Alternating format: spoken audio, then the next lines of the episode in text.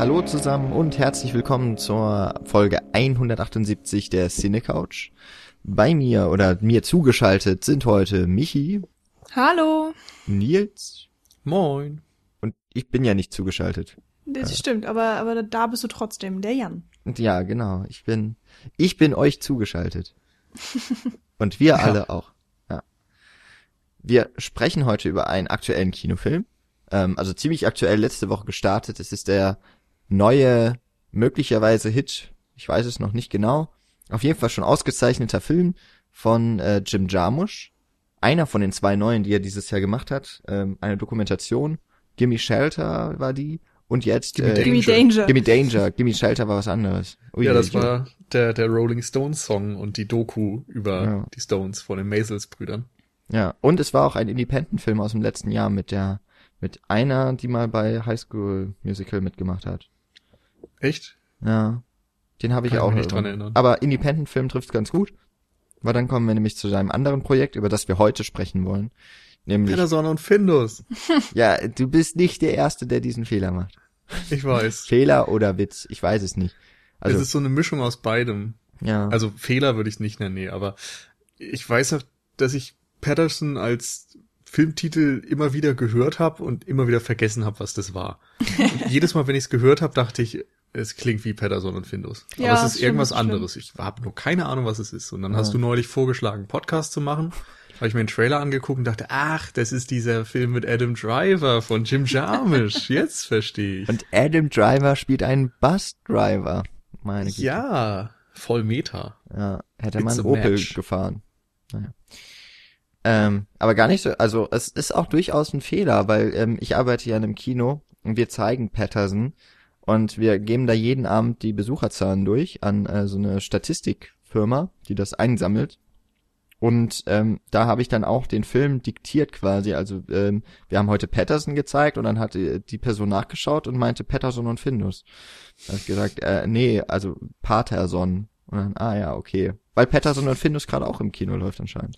Echt? Ja, das ist halt das Witzige an der Sache. Also für Ja. ich, ich find's witzig. Wahrscheinlich ist es überhaupt nicht Wahrscheinlich äh, kommen die da echt voll durcheinander und das wird irgendwie Nummer Ja. eins. Genau, Patterson von Jim Jarmusch wird entweder die Nummer eins oder oder nicht. witzig. Ich frage mich ja auch, äh, wie das in anderen Ländern benannt ist. Also gibt es da auch Patterson und Findus oder heißt es da einfach anders oder gibt es das da gar nicht, weil das nur so ein europäisches Ding ist? Ich hab Plan. Also ich hatte ja das Computerspiel und die Comics. oder Comic, ich mag Ja. Bücher, die. Michi wollte gestern schon ganz stolz ähm, quasi das Vorrecht haben oder die, die Autorität, Patterson richtig schreiben zu können. Weil ich hatte damals das Computerspiel, ich weiß, wie das geschrieben wird. Ja, und Ja, dann ich war müde. und dann sind wir einfach im falschen Bundesstaat und es wird alles anders geschrieben. Oder Wahrscheinlich. Oder, ja, Ja, die, die sind mit der Rechtschreibung einfach nicht so firm in New Jersey. genau. Ja, ich meine New Jersey, frag mal irgendein New Yorker, was New Jersey ist. Genau. Jersey Shore und so. Ja. Eine Folge gucken und du weißt schon, wie das da läuft. ja, oder man guckt Patterson und denkt, ach ja, ist ja gar nicht so schlimm. Vielleicht Das auch das. stimmt. Na gut. Also damit haben wir geklärt, wir reden nicht über Patterson und Findus, obwohl wir, glaube ich, alle irgendwie mal in unserer Kindheit mit Patterson und Findus in Berührung gekommen sind. Stell ich mal in den Raum. Dazu später dann mehr im äh, Kinderfilm-Podcast, Genau. den wir irgendwann machen werden. Ähm, und stattdessen reden wir über einen Film von Jim Jarmusch, der ganz ähnlich klingt. Patterson, der gleichzeitig den Ort des, der Handlung, nämlich Patterson in New Jersey, ein Stadtteil von New Jersey, ähm, äh, danach benannt ist und gleichzeitig nach der Hauptfigur, die gespielt wird von Adam Driver. Genau. Der Busfahrer ist und gleichzeitig Poet. Und im Grunde ist das auch schon die Handlung. also die können wir uns schon mal gleich sparen. Das stimmt. Aber äh, was wir uns nicht sparen wollen, ist, dass wir ein bisschen mal so uns vielleicht auch gegenseitig auf eine Ebene bringen, was wir denn ähm, mit dem Regisseur anfangen können, also Regisseur und gleichzeitig auch noch Drehbuchautor mit Jim Jarmusch, weil ich glaube, da sind wir auch aus ein bisschen anderen, ähm, wir haben da verschiedene Erwartungshaltungen vielleicht auch an die Filme. Vielleicht war mir auch deswegen Patterson irgendwie ziemlich schnell ein Begriff, als ich wieder davon gelesen habe weil er, der lief in Cannes, äh, da hatte er seine Premiere, da hatte ich dann im Vorfeld von Cannes eben schon äh, was mitbekommen. Dann ist er so ein bisschen in der Versenkung verschwunden.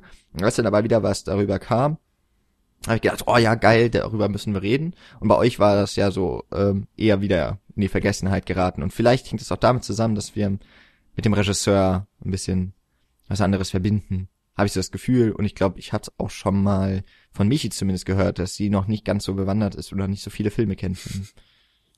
Ja, das habe ich gesagt. Und dann hat Nils gesagt, oh, guck mal, den und den und den hast du gesehen. Und das war dann so, oh, ah, okay. Das äh, Problem ist, dass ich halt seine Filme gesehen habe, aber mich, mir dann nicht unbedingt gemerkt habe, dass die von ihm sind, ähm, was ein bisschen albern ist. Ähm, also wir können ja mal so ein bisschen das Feld von, von äh, rückwärts sozusagen aufrollen. Also von, von heute oder von seinem Karrierestart? Von heute rückwärts. Okay.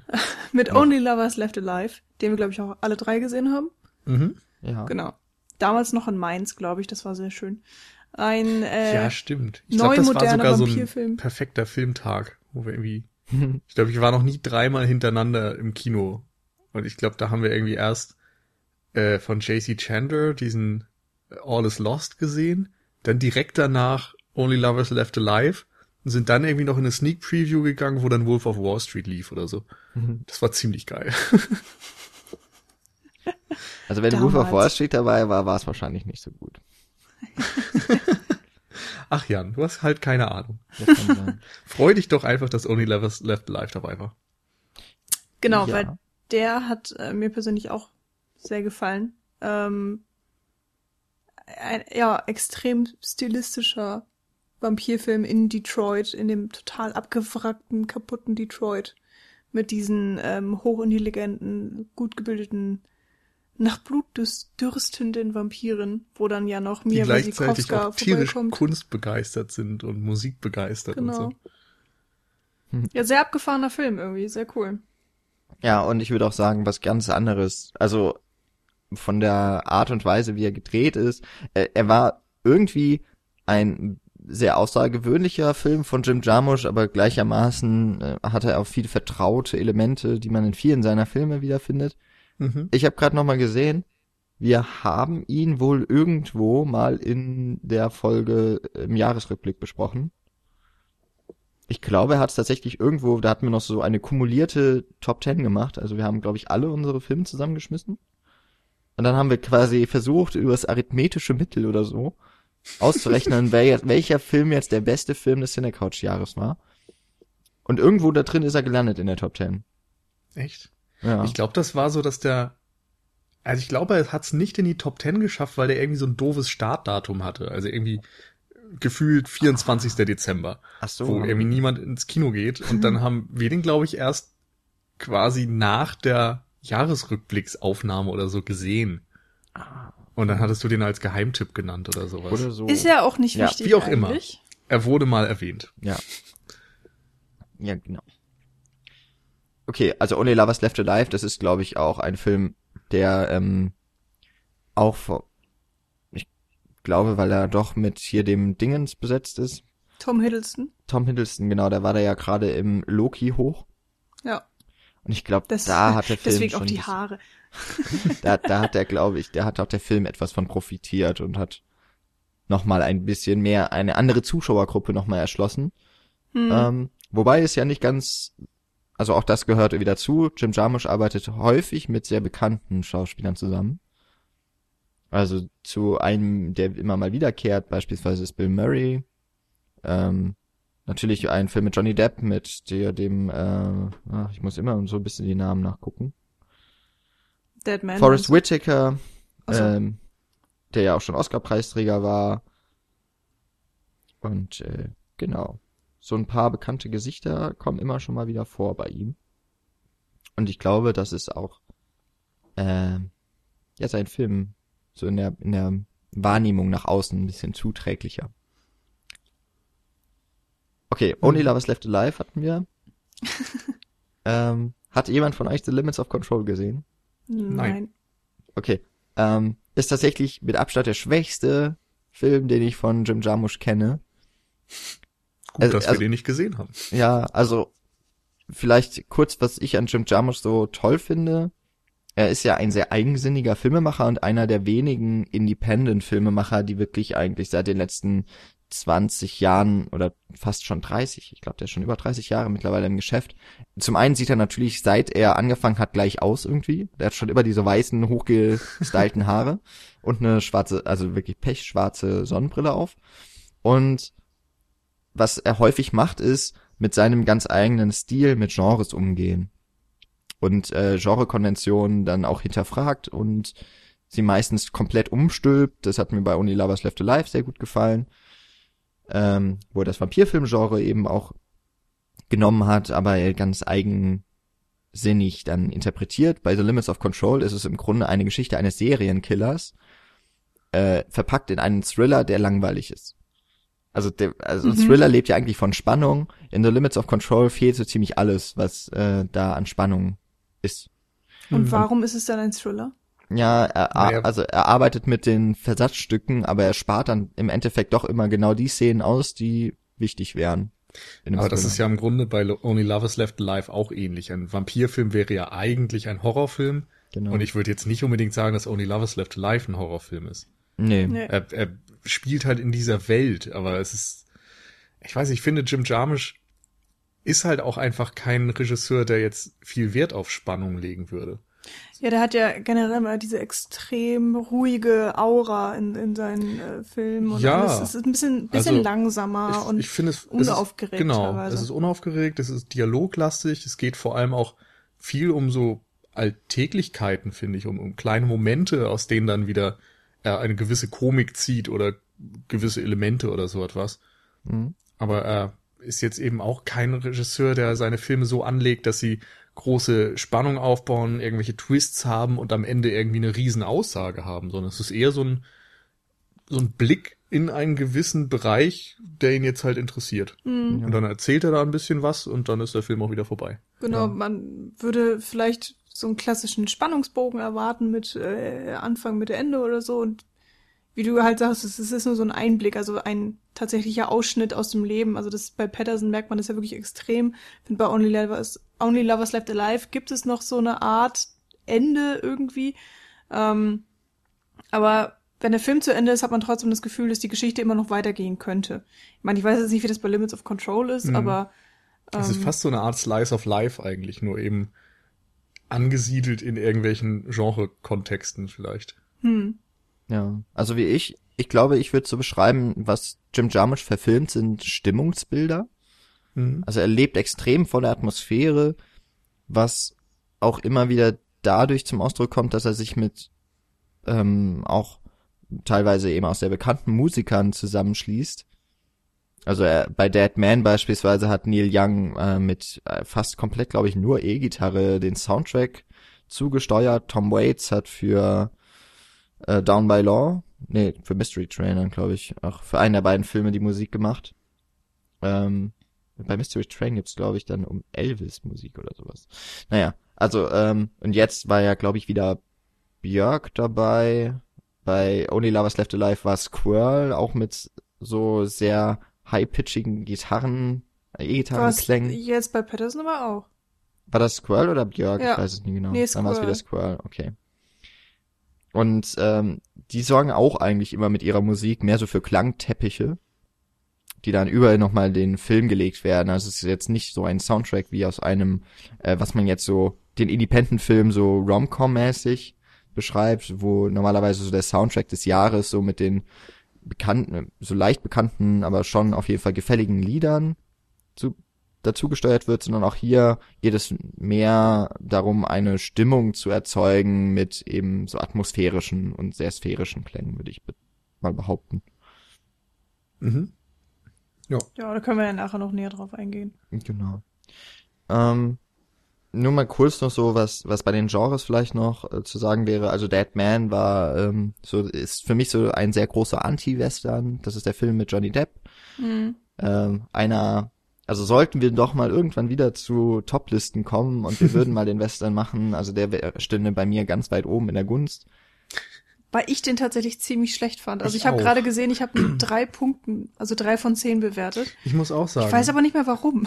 Ich, das ist bei mir auch ein bisschen. Das ist lang her, dass ich den gesehen habe, aber ich fand ihn gar nicht gut. Vielleicht auch gerade weil er sich so diesem konsequenten Westerntum verweigert.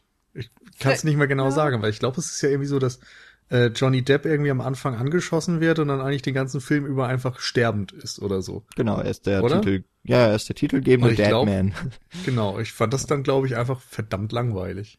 Ich weiß noch, dass ich die Exposition total toll fand. Also die ersten zehn Minuten, ich glaube, er fährt mit dem Zug irgendwo hin oder so und sitzt dann da und ich habe die Bilder einfach total genossen, aber an mehr kann ich mich leider wirklich nicht mehr dran erinnern. Müsste ich vielleicht nochmal eine zweite Chance geben, weil ich mir schon vorstellen kann, dass man diesen Film nochmal anders sieht oder anders wertschätzen kann, wenn man einfach mehr Ahnung hat. Und ich wusste auch damals ehrlich gesagt überhaupt nicht, was mich erwartet. Und wenn man halt denkt, äh, so, äh, hey, weiß ich nicht, Johnny Depp-Film, äh, schwarz-weiß und Western oder so könnte ganz cool werden. Und, und ja, dann nicht vorbereitet ist auf diesen Regisseur, dann kriegt man, Mhm. glaube ich, einen ganz falschen Film oder einen ganz falschen, ähm, hat man eine falsche Erwartungshaltung. Und das darf man bei Jarmusch sowieso eigentlich nie haben. Also, ich glaube, also wenn man, wenn man nicht wirklich weiß, was er für Filme macht und dann nur so ein paar, also bei Only Lovers Left Alive, du hörst, es ist ein Vampirfilm oder so, mit Tom Hiddleston, äh, und dann kommt der Film. Also, das kann einem, glaube ich, schon ein bisschen was versauen, wenn man einfach falsche Erwartungshaltung hat. Ist ja eigentlich immer so bei Filmen. Hm. Aber wir Ja, haben ja schon gesagt, stimmt, also Jarmusch ist weil ja nochmal sich eben spezieller. den, den Konventionen entzieht wenn du dann da rangehst und Konventionelles erwartest, dann ist da natürlich einfach eine Diskrepanz. Und jedes Mal, wenn eine Diskrepanz zwischen Erwartungshaltung und dem eigentlichen Ergebnis besteht, dann hast du ein Problem. Ja. Also nicht immer, aber Nee, genau, es genau. passiert. Man kann ja auch positiv überrascht werden, aber ich Genau. kann mir halt gut vorstellen, dass ich bei Deadman Ja. einfach ein bisschen Und- negativ und überrascht wir haben ja war. auch letztendlich gesagt, dass Jarmisch nicht unbedingt temporeich erzählt und viel Wert auf die Atmosphäre legt. Und wenn du dann das Tempo vermisst und dich auf die Atmosphäre nicht einlassen kannst, ja gut. Ja. Und ich glaube, das kam bei mir persönlich bei Deadman zusammen. Aber keine Ahnung. Ich würde jetzt, glaube ich, nur noch einen weiteren Film rausgreifen m, aus seinem Schaffen, der, glaube ich, auch von vielen als sein, einer seiner, auf jeden Fall als einer seiner stärksten gewertet wird. Das ist Night on Earth. Das Mhm. ist ein Episodenfilm, der spielt in fünf verschiedenen Städten, immer zur gleichen Zeit, über die gesamte Weltkugel verteilt und äh, handelt immer von Taxifahrern und ihren äh, jeweiligen Gästen. Und da kommt das dann so zusammen, was Nils auch anfangs mal gesagt hat. Das sind ähm, sehr ruhig erzählte, sehr dialoglastige Filme. Also bei Only Lovers Left Alive kann man darüber schweigen oder bei Deadman, weil auch sehr viel einfach nur schweigend verbracht wird von den Hauptfiguren. Aber bei Night on Earth wird ähm, der, der meiste Teil auch des, des Witzes, weil der Film ist wirklich auf seine Art und Weise sehr, sehr witzig, ähm, einfach über die Dialoge und vor allem die absurden Situationen ähm, hervorgerufen. Also da gibt's glaube ich einen Taxifahrer, der der kann halt einfach nicht Taxi fahren. Also er kann überhaupt nicht Auto fahren so richtig. ähm, dann gibt's noch diese sehr was da irgendwie so cool ist, weil sich Jim Jarmusch eben auch in verschiedenen Kulturkreisen, also alles auf der westlichen äh, Halbkugel irgendwie befindlich, aber da gibt's auch noch diese Episode entweder in Schweden oder Finnland. Finnland ist das. Finnland. Und es wird dann halt so auch so ein, ist wie eine skandinavische Komödie auf einmal. Also es hat diesen Humor, Ja, äh, wird total trocken, absurd. Ne? Genau, ja, und es wird total absurd, weil da geht's ja dann, glaube ich, auch irgendwie darum, dass der, dass der Mann von seiner Frau verlassen wurde oder so. Ja, ich glaube, es geht im Grunde darum, dass es den allen schlecht geht Ja. und die dann so einen Wettstreit ausfechten, wem es am schlechtesten geht oder so. Ja. Und sich gegenseitig überbieten wollen und sich gegenseitig dann auch am Ende bemitleiden und sowas. Ah, schön. Und das ist irgendwie gleichzeitig so absurd dass, und, und traurig, dass es dann irgendwie funktioniert. Den kenne ich noch nicht. Den, äh, es hört sich so an, als Hm. müsste ich mir den nochmal äh, angucken. Also ich würde noch einen weiteren Film vielleicht rausgreifen, nämlich Broken Flowers. Mhm. Und zwar, weil ich dort auch wieder so ein bisschen dieses Episodische sehe. Nicht ganz so eindeutig vielleicht, aber es handelt ja von Bill Murray, der irgendwie erfährt, dass er einen Sohn hat und das nie wusste und den möchte er jetzt kennenlernen. Und er hat irgendwie, glaube ich, einen Brief bekommen von einer Ex-Freundin und muss jetzt gucken, welche, Welche? Ex-Freundin jetzt denn tatsächlich die Mutter ist und macht sich dann so ein bisschen auf die Reise und trifft dann, ich glaube, vier verschiedene seiner ehemaligen und ähm, ja, jedes Mal ist es im Grunde eine für sich stehende Episode und es ist nicht unbedingt so, dass man dann erfahrt, oder eigentlich müsste man erwarten, dass es darum geht, dass er am Ende eben feststellt, wer diese Frau war und wer sein Sohn ist und so weiter. Aber eigentlich geht es eher um diese Momente, die er mit den Ex-Freundinnen verbringt.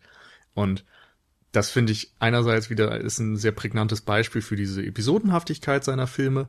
Und ich fand bei dem auch besonders das Set-Design sehr interessant. Das finde ich ist insbesondere bei den neueren Jarmusch-Filmen immer hochinteressant, weil er extrem detailverliebt ist. Also bei Only Lovers Left Alive hat er zum Beispiel jede Menge Bücher, jede Menge Platten und Gitarren und sowas an den Wänden und gibt da irgendwie auch mal so kurze Nots in irgendwelche Richtungen, so wo er selbst vielleicht für bestimmte Künstler begeistert ist oder so.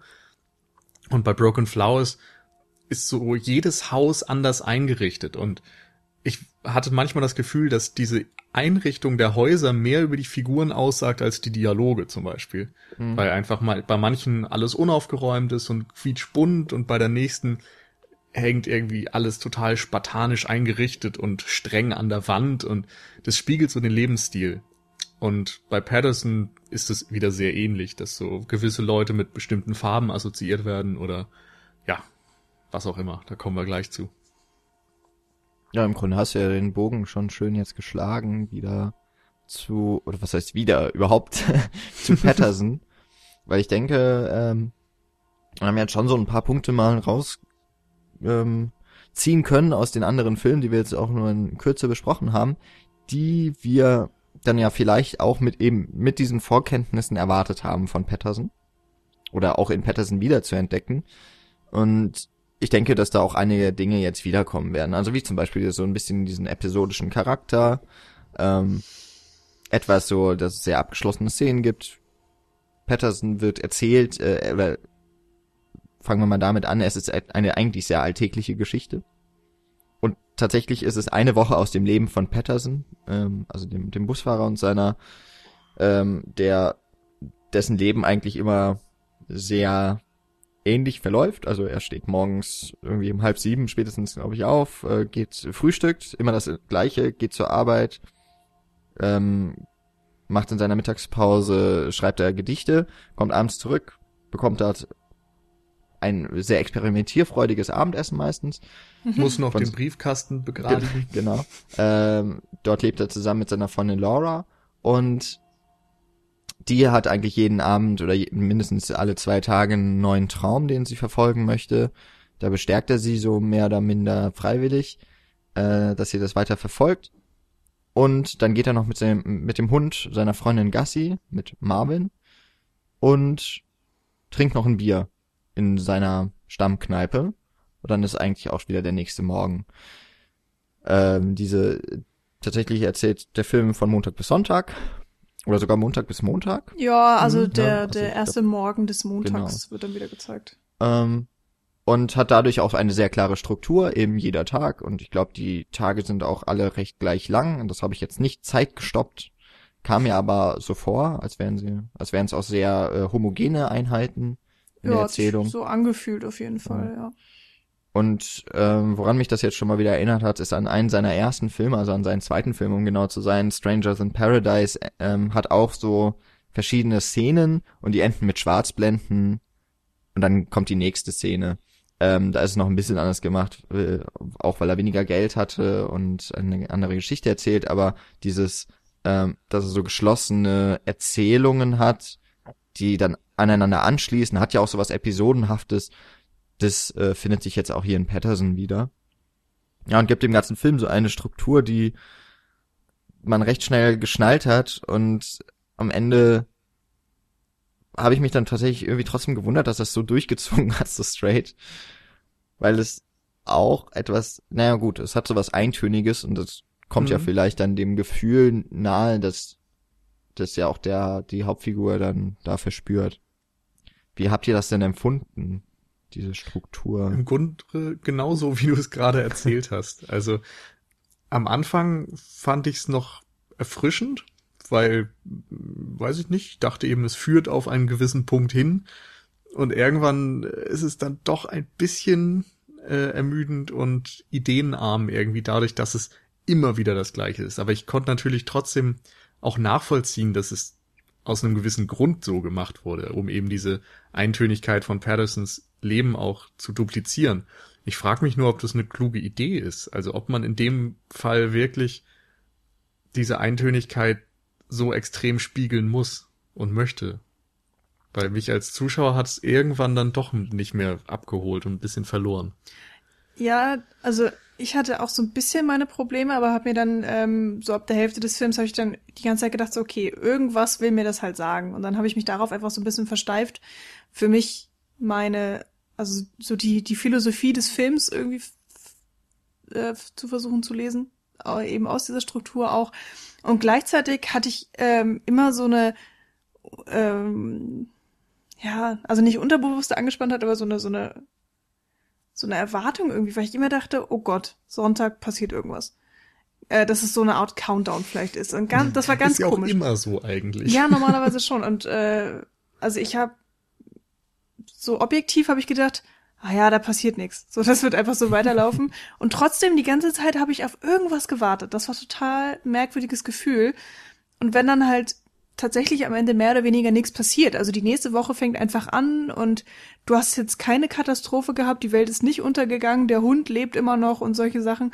Ähm, und dann sitzt man da und denkt so, huh, huh, okay, hm. Und das, was, was will das jetzt genau von mir und mit mir? Und das fand ich auf eine Art, also ich fand es schon spannend, weil ich auch das Gefühl habe, ich konnte mit dem Film einfach sehr viel anfangen. Aber ich kann mir auch gut vorstellen, dass andere Leute dann wirklich da sitzen und, und sagen so, ja, der Film hat mir jetzt einfach nichts gegeben, der ist vor sich hingetröppelt und das war's jetzt. Das waren zwei Stunden meines Lebens, das war ein zwei mhm. Stunden Film und ich nehme nichts davon mit. Also diese Verweigerungshaltung ist halt auch wieder extrem. Dass er, er gibt ja auch Hinweise, dass er sagt, so Samstag ist zum Beispiel diese Cupcake-Verkaufsgeschichte und Samstag ist dieses Schachturnier und äh, weiß ich nicht, dann bleibt irgendwann mal der Bus liegen und du erwartest irgendwie, dass es so ein, ein, dass es aus dem Trott so rausgeht durch irgendwelche Ereignisse. Und Jarmusch verweigert sich dem halt so dermaßen konsequent, dass es irgendwie schon wieder Respekt verdient hat. ja. Aber äh, trotzdem sitzt man da und, und will irgendwie auch, dass es sich verändert. Und ich weiß ich nicht. Das ist, ja. äh, es ist schwierig irgendwie. Ich also glaube, da, da müssen wir vielleicht auch nachher dann nach unserem Gespräch nochmal zurückkommen zu dem Punkt, was wir da jetzt genau draus mitnehmen. Ja, genau. Die Frage ist halt einfach, was, was will er damit bezwecken? Und hätten wir jetzt einen normalen Hollywood-Drehbuchschreiber, dann sähe dieser Film komplett anders aus. Dann hättest du halt Montag, Dienstag, das wären die langweiligen Alltagstage und Mittwoch erfährt er dann, dass äh, Laura ihm fremdgegangen ist und dann geht's nur noch darum, ob sie jetzt im Haus zusammenbleiben oder ob sie sich trennen und am Sonntag oder so steht er dann wahrscheinlich mit seinen Kisten gepackt und äh, will losziehen oder so, aber dann stirbt der Hund und dann kann er sie nicht verlassen, weil er dann so Mitleid hat oder so. Keine Ahnung. Du sollst das Drehbuchautorin werden. ja, die, äh, die vorhersehbaren Geschichten, die kann ich. ähm, oder die, die Filme, die dann. Aber das sind dann auch dann Geschichten, die haben halt irgendwie nichts auszusagen. Und ich habe halt das Gefühl, dadurch, dass Jarmusch so extrem viel hier anders macht, also er hat ja das Drehbuch auch oder die Geschichte selber geschrieben, ähm, ja, dass er halt wirklich einen Punkt hat. Also das ist nicht wahllos und hat alles. Also ich, ich sehe dahinter eben einen Sinn und einen Zweck und ähm, das fand ich auch spannend. Auch wenn es tatsächlich zwischendurch mal ein bisschen dröge und ein bisschen zu sehr repetitiv vielleicht war. Also, woran ich gar nicht gedacht habe, aber das stimmt natürlich, dass ähm, diese Struktur, de, dass jeder Tag eine Erzähleinheit einnimmt. Also du hast es ja eben verglichen, Michi, mit einem Countdown. Und es wird ja immer gesagt, hier Samstag, genau, Samstag, Sonntag, das, also, oder generell das Wochenende, da soll ja was passieren, da soll er seine, ähm, er schreibt seine Gedichte in ein geheimes Notizbuch und äh, die Freundin möchte dass er das veröffentlicht und dass das dann endlich mal kopiert. Auch für den Fall, dass mal irgendwas damit passieren sollte. Und man erwartet natürlich, irgendwas wird an diesem Wochenende passieren. Es passiert ja auch etwas. Aber ähm, das ist ja quasi dann genau das Gegenteil. Ähm, dass ein Countdown ist ja so ein Spannungselement.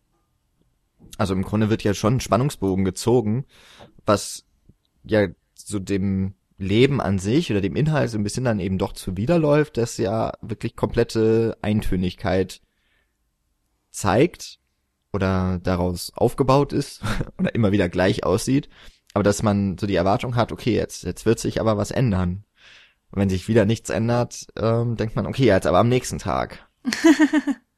Und, oder zumindest dann das Ende, Ja. das wird mir jetzt was, also die letzte Einstellung wird jetzt zeigen, da ist jetzt was, also irgendwas ist passiert. Ja. In Und Wahrheit ist er ein Alien. in Wahrheit ist er Kylo Ren, ja.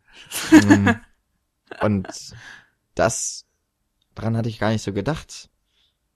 Gefällt mir aber ganz gut. Ich weiß auch gar nicht, ob ich, ich glaube, ich habe das gar nicht so wahrgenommen, weil ich bin eher so, ich bin in den Film rein und dann ähm, eben als dann klar war, okay, er geht jetzt jeden Tag durch, habe ich gedacht, okay, das ist interessant. aber irgendwie war ich da schon so in eine gewisse Stimmung reingezogen, die Was denn für eine? ja, auf die wollte ich jetzt auch hinaus. So die Stimmung ist für mich nämlich das, was wir auch schon ein paar Mal jetzt gesagt haben. Es ist so was komplett Alltägliches.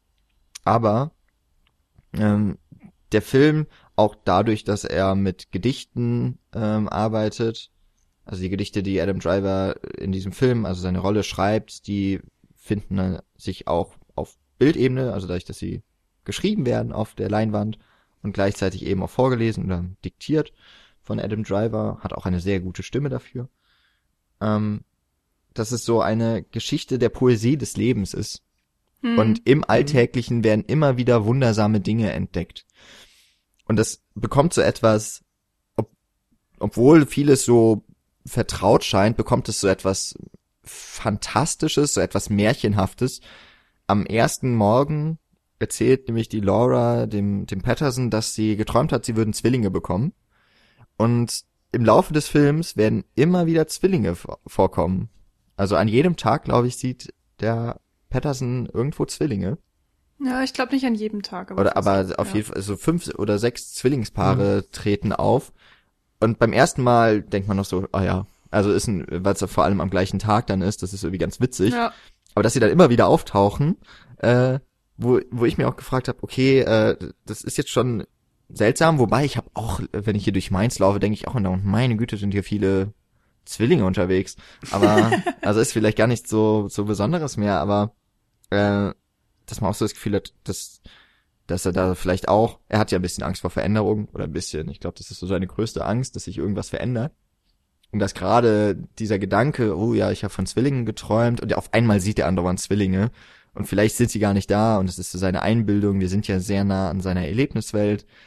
Da habe ich so gedacht, das hat schon, das hat so einen schönen magischen Moment irgendwie in diesem ganzen Alltäglichen. Und auch Also eine ich gewisse finde- Schönheit. Ich finde auch, dass die, die Realität oder sein Alltag ähm, sehr poetisch und romantisch dargestellt wird. Und bei diesem Zwillingsding, ähm, klar, am Anfang ist es erstmal so ein bisschen so ein Witz und dann wird's zur Kuriosität des Alltags so formiert. Und das kann auch einfach dieses Ding sein, äh, wie wenn man sich selbst ein Auto kauft und es ist ein Mercedes und auf einmal sieht man überall genau dieses Auto, weil man einfach ne, drauf hingestoßen ist. Ja, ähm, ich war tatsächlich noch mal woanders, ähm, weil ich das so als durchgehendes Symbol in diesem Film eigentlich gesehen habe. Also Zwillinge als Duplikat voneinander. Denn seine Freundin sagt ihm ja, er soll sein Notizbuch kopieren und dadurch quasi eine direkte Kopie erstellen, was Zwillinge eben auch voneinander sind.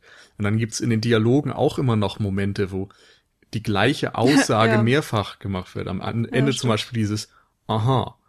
Oder als, äh, ich weiß nicht, diese ein Kneipenszene, wo er dann eingreift, wird ihm dann gesagt, oh, you're so, so heroic. Und das passiert dann auch mehrfach. Und Am, am meisten fällt es ja noch auf mit, äh, als der Bus liegen bleibt und alle sagen, äh, drei verschiedene Leute sagen, äh, it could have gone exploded into a fireball. ja, genau, das auch noch. Und dann eben auch noch, dass er Patterson heißt, aus Patterson kommt und dass äh, der Gedichtband von diesem William Carlos, Carlos Williams, Williams. auch noch Patterson heißt.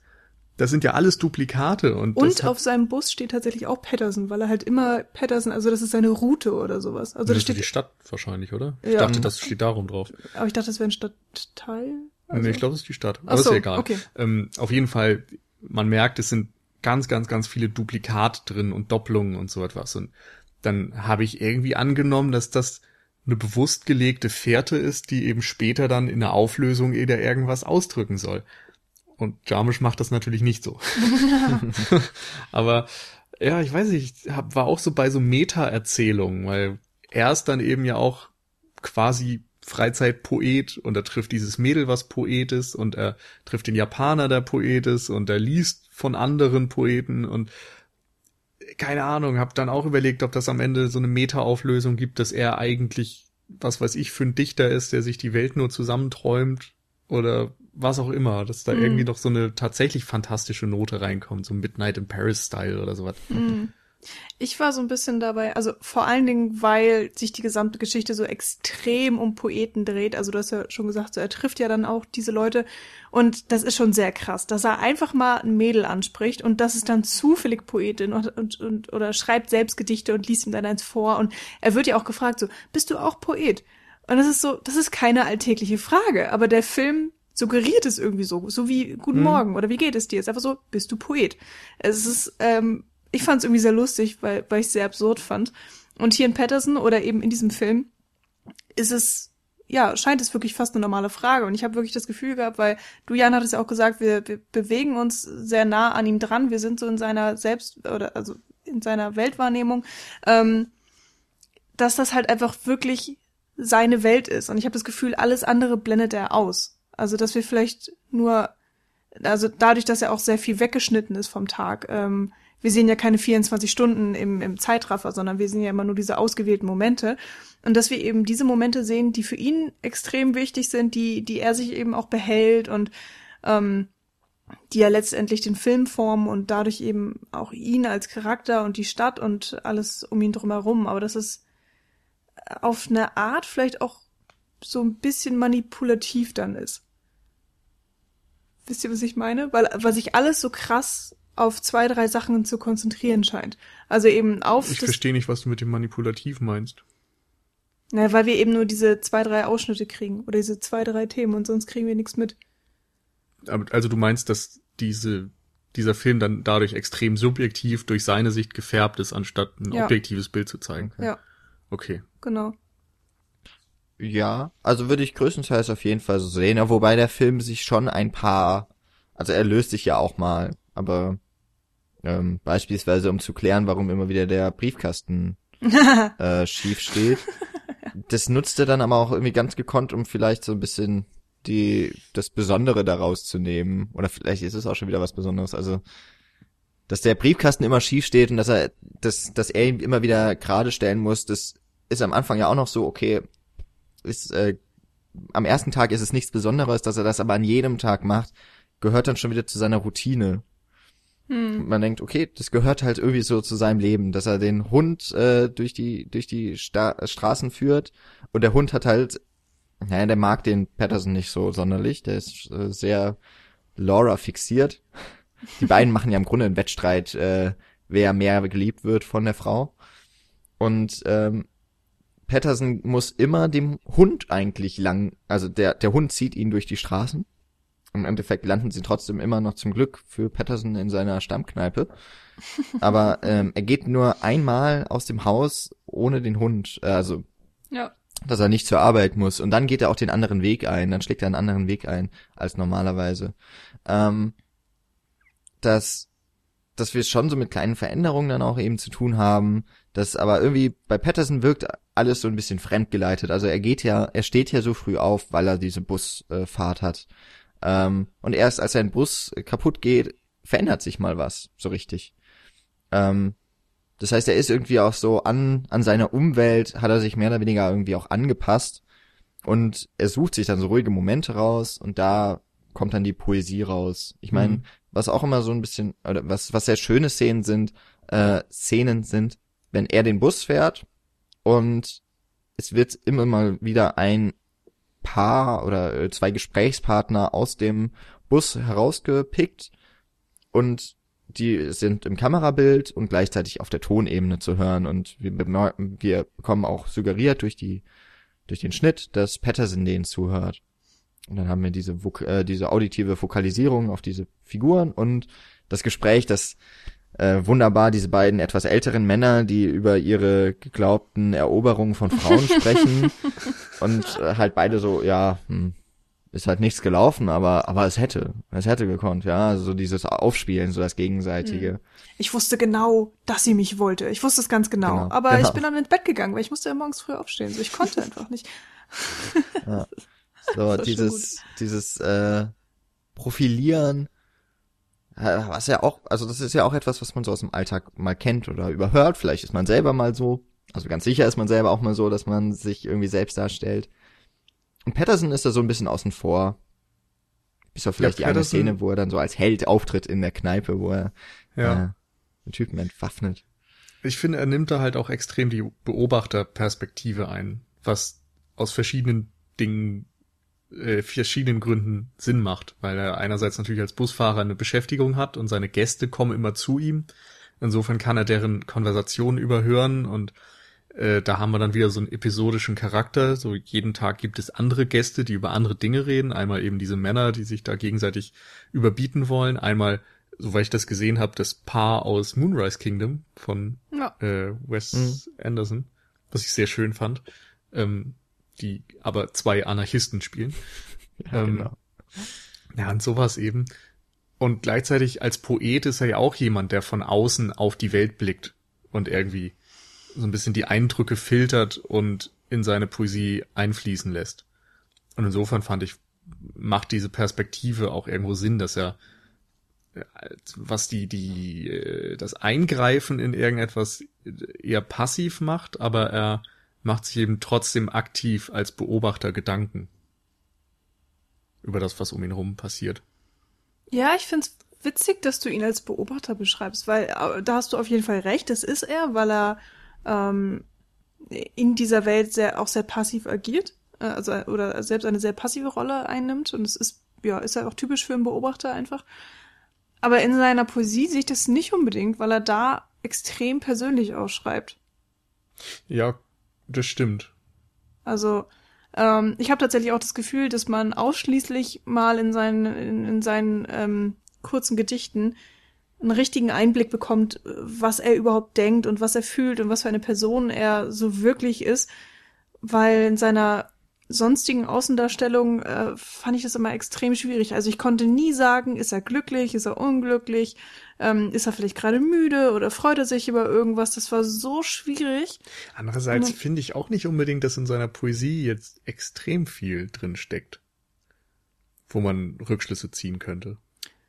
Also ich finde schon, also zum Beispiel ähm, wird in den, es gibt glaube ich so zwei Gedichte, die sich auch auf die Beziehung zu seiner Freundin ähm, beziehen und da merkt man wirklich, wie, wie viel sie ihm wert ist und äh, wie sehr er sie liebt und wie, ähm, ja, wie gleich die beiden dann auch auf so eine Art denken, weil sie, ähm, er sagt dann irgendwann, ja, ich habe ein Gedicht über diese Matches geschrieben, also über die Streichhölzer, und sie sagt dann, oh, hast du erwähnt, dass sie diese Megafon ähm, Schrift äh, haben oder so. Und er meinte, Ja. ja, habe ich tatsächlich. Und irgendwie, dass man Das- da auch so ein bisschen diese Seelenverwandtschaft zwischen diesen Ja. beiden merkt. Ich fand vor allem, das erste Gedicht, was er schreibt, ist ja dieses Match, was weiß ich, Ja, über die genau. Streichhölzer eben. Ja. Und wenn du sagst, a perfect match, dann bedeutet das ja stimmt. nicht nur perfektes Streichholz, sondern auch, dass zwei Dinge perfekt zueinander passen. Ja, stimmt. Und so wie er es da beschrieben hat, dachte ich auch, okay, das hat eindeutig eine Doppelkodierung. Und das ist irgendwie so angelehnt. War dann auch für mich wieder so ein Hinweis, dass da am Ende noch was kommen müsste, was dann natürlich nicht kommt. ah, okay. Ja. Aber ich meine, es hat ja dann auch noch, es geht ja wieder darum, ne, dann am, also das Gedicht beginnt sehr beschreibend und dann wird es auch irgendwann wirklich so eine äh, noch n, quasi eine Erzählung und das ist dann ja auch so irgendwie ein bisschen das Po eigentlich ist schon diese Beschreibung was poetisches tatsächlich, hätte ich erst nicht gedacht. Äh, es geht dann ja auch so um das das Feuer entfachen, ne? Darum Mhm. geht's ja auch noch, also auch das Feuer in einer Person entfachen, äh, dass man selber zum Streichholz quasi Das wird. Feuer der Liebe, so wenn man Genau. ganz, äh, Ja, wobei Ähm, man das, glaube ich, ja, egal. Ja, Fühl also du das ich, erstmal aus. Ich, ich habe mich halt auch gefragt, ist Patterson eigentlich wirklich glücklich? Weil man kann es nicht so richtig aus ihm lesen. Ich, ich- was ich halt nur, also aus seiner Mimik kann man sowieso wenig schließen. Ähm, da ist Adam Driver ziemlich gut besetzt, würde ich auch sagen. Also der bekommt das Mhm. sehr gut, äh, er bekommt diese Rolle oder er kann die Rolle wirklich sehr gut verkörpern. Hm. Ähm, aber in seinen Gedichten habe ich so ein bisschen das rausgelesen, dass er vor allem eben Veränderungen fürchtet. Und ich bin mir auch gar nicht so sicher, ob er in seiner Beziehung so wahnsinnig glücklich ist, weil die beiden sind krass unterschiedlich. Und er ist auch in dieser Beziehung sehr passiv. Also sie ist die Impulsive, sie hat die neuen Ideen, er versucht sie da immer so zu unterstützen. Aber äh, als sie dann mit dieser Gitarre kommt, die ein paar hundert Dollar kostet, da ist er dann auch so, oh, okay. Und würde wahrscheinlich am liebsten sagen, willst du dir nicht vielleicht lieber mal überlegen, ob du wirklich Gitarre spielen lernen möchtest? Hm. Ähm, du willst vielleicht nicht hunderte von Dollar dafür ausgeben. Genau, vielleicht äh, leih dir mal eine Gitarre oder so.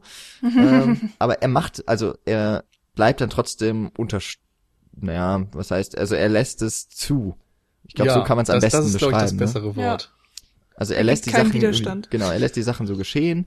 Äh, genauso wie er sich auch vom Hund irgendwie, äh, also er, er versucht sich auch mal dagegen so, äh, er versucht sich auch mal durchzusetzen, aber eigentlich lässt er auch den Hund immer gewähren. Und mhm. im Endeffekt weiß ich eben gar nicht, ist er da so glücklich. Ja, die Frage ist halt einfach, findet er das schlimm?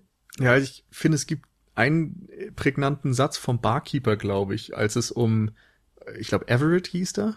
Der, der Schwarze. Genau, ja. der äh, quasi Romeo. eine Frau, genau, Romeo, äh, der eine Frau liebt, die ihn nicht haben möchte. Und da fragt Patterson, glaube ich, den Barkeeper irgendwie, oh, sollen wir was sagen, sollen wir was machen oder so? Und der Barkeeper sagt, also wörtlich auf Englisch, glaube ich, um, ähm, if you try to change things, you only make them worse. Hm. Oder sowas ähnliches.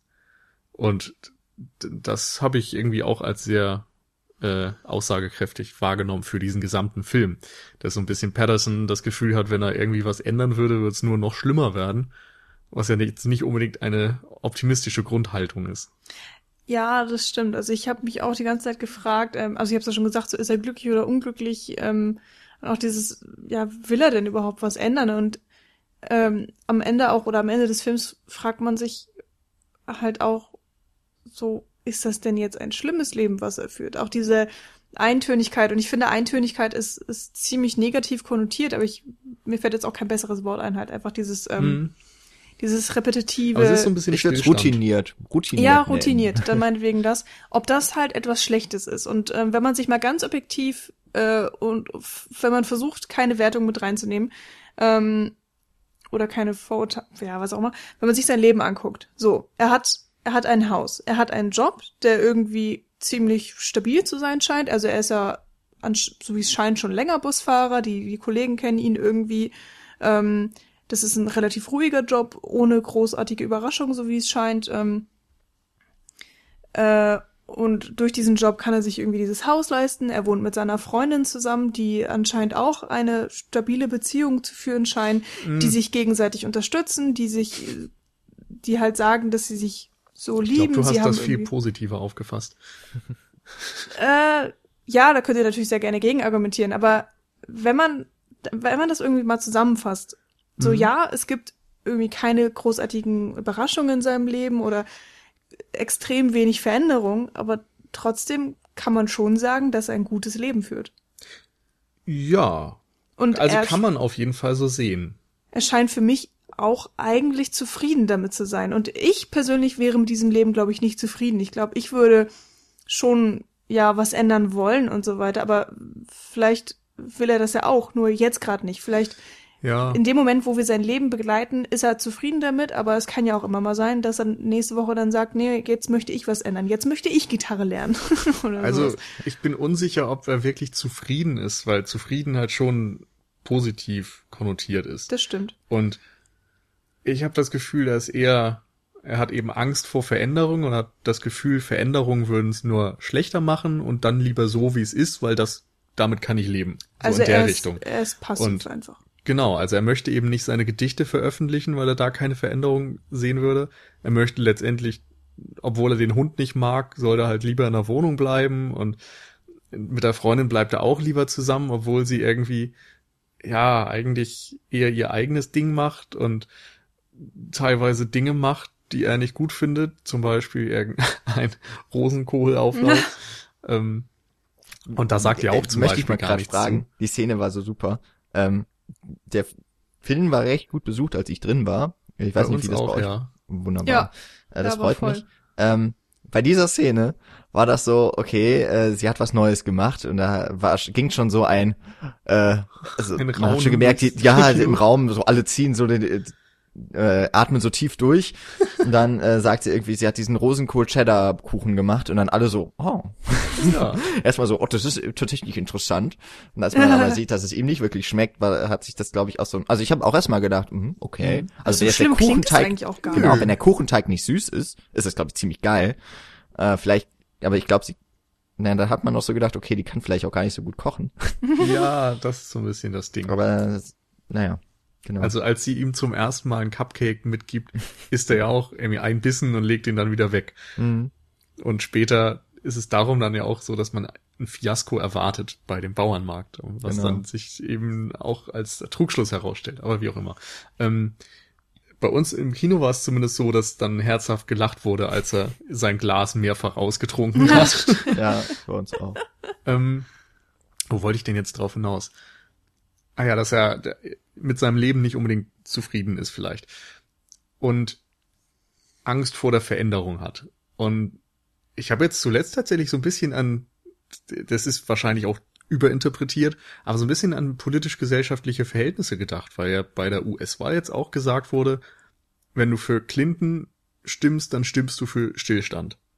Und wenn du für Trump stimmst, dann stimmst du für Wandel, aber wahrscheinlich Wandel, der um ein vielfach schlimmere Ergebnisse bereithält als die Jetzt-Zustände. Hm. Und dass im Grunde so ein bisschen Patterson ein Symptom dafür ist, dass er jetzt auch die Wahl hat, ob er den Stillstand nimmt, der jetzt nicht unbedingt zufriedenstellend ist, aber hey, es passt schon, oder Veränderungen, die dann aber wahrscheinlich alles noch viel schlimmer macht.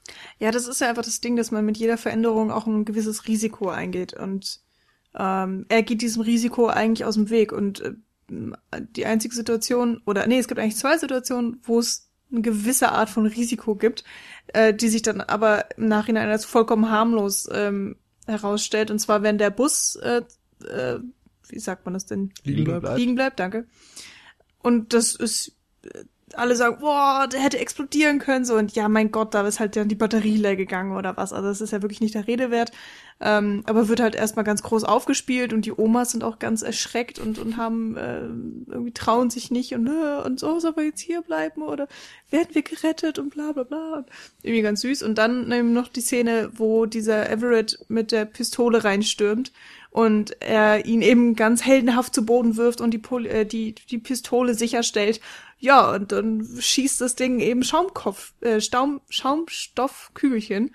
Also es ist ein harmloses Kinderspielzeug und er sagt ja dann auch später so, ja, it, it was a toy gun.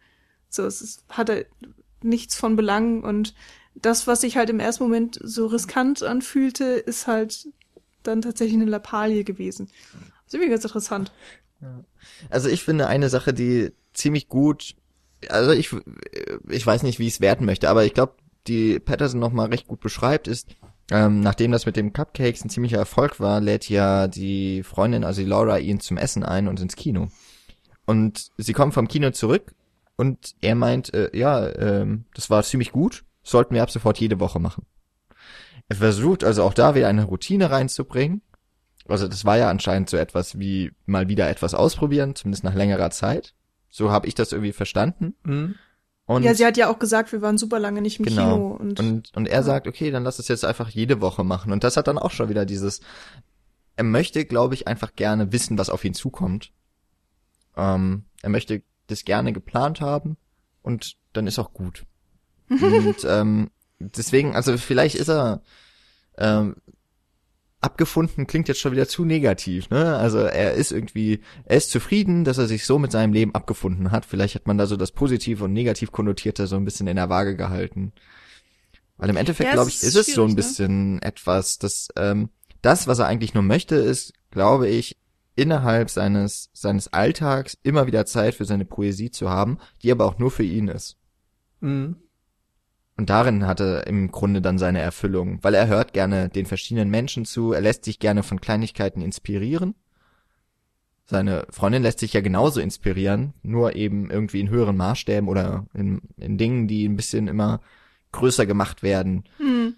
Da ist auch noch so ein interessanter Kontrast, weil du hast gerade so wunderbar herausgestellt, dass seine Poesie nur für ihn ist und seine Freundin möchte Country-Sängerin werden und ein großer Star und am liebsten halt auf den großen Bühnen stehen und von Tausenden mhm. von Leuten bejubelt und belächelt äh, oder beklatscht werden, was auch immer.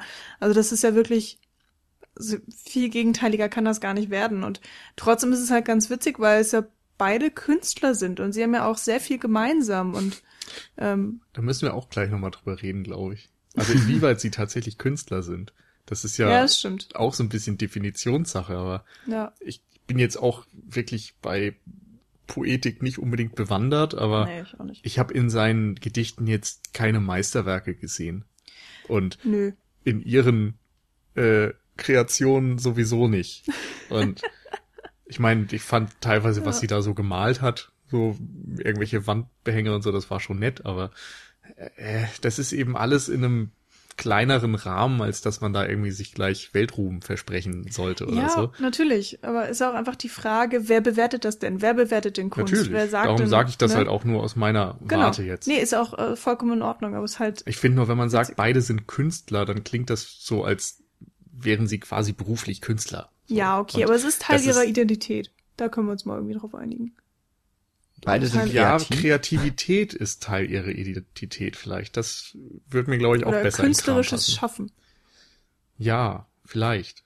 Ich finde nur, also gerade die, die Freundin Laura ist ja sehr impulsiv und geht eben auch irgendwie alle zwei Tage was Neues an. So einmal will sie dann Cupcake Queen sein und einmal will sie Country-Sängerin sein und dann malt sie einfach wieder die Wände an und so. Und das ist ja auch schön, das darf ja auch jeder und das ist ja auch toll, wenn sich jemand so ausleben möchte. Aber ich habe das Gefühl, sie verfolgt eben dann auch nichts konsequent genug, als dass das tatsächlich Erfolg versprechen würde. Ja. Und das muss es ja auch gar nicht, solange es irgendwie ein privates Hobby bleibt. Aber gleichzeitig sorgt sie ja bei sich dann auch für eine Art von Stillstand, weil sie nichts ernsthaft genug verfolgt.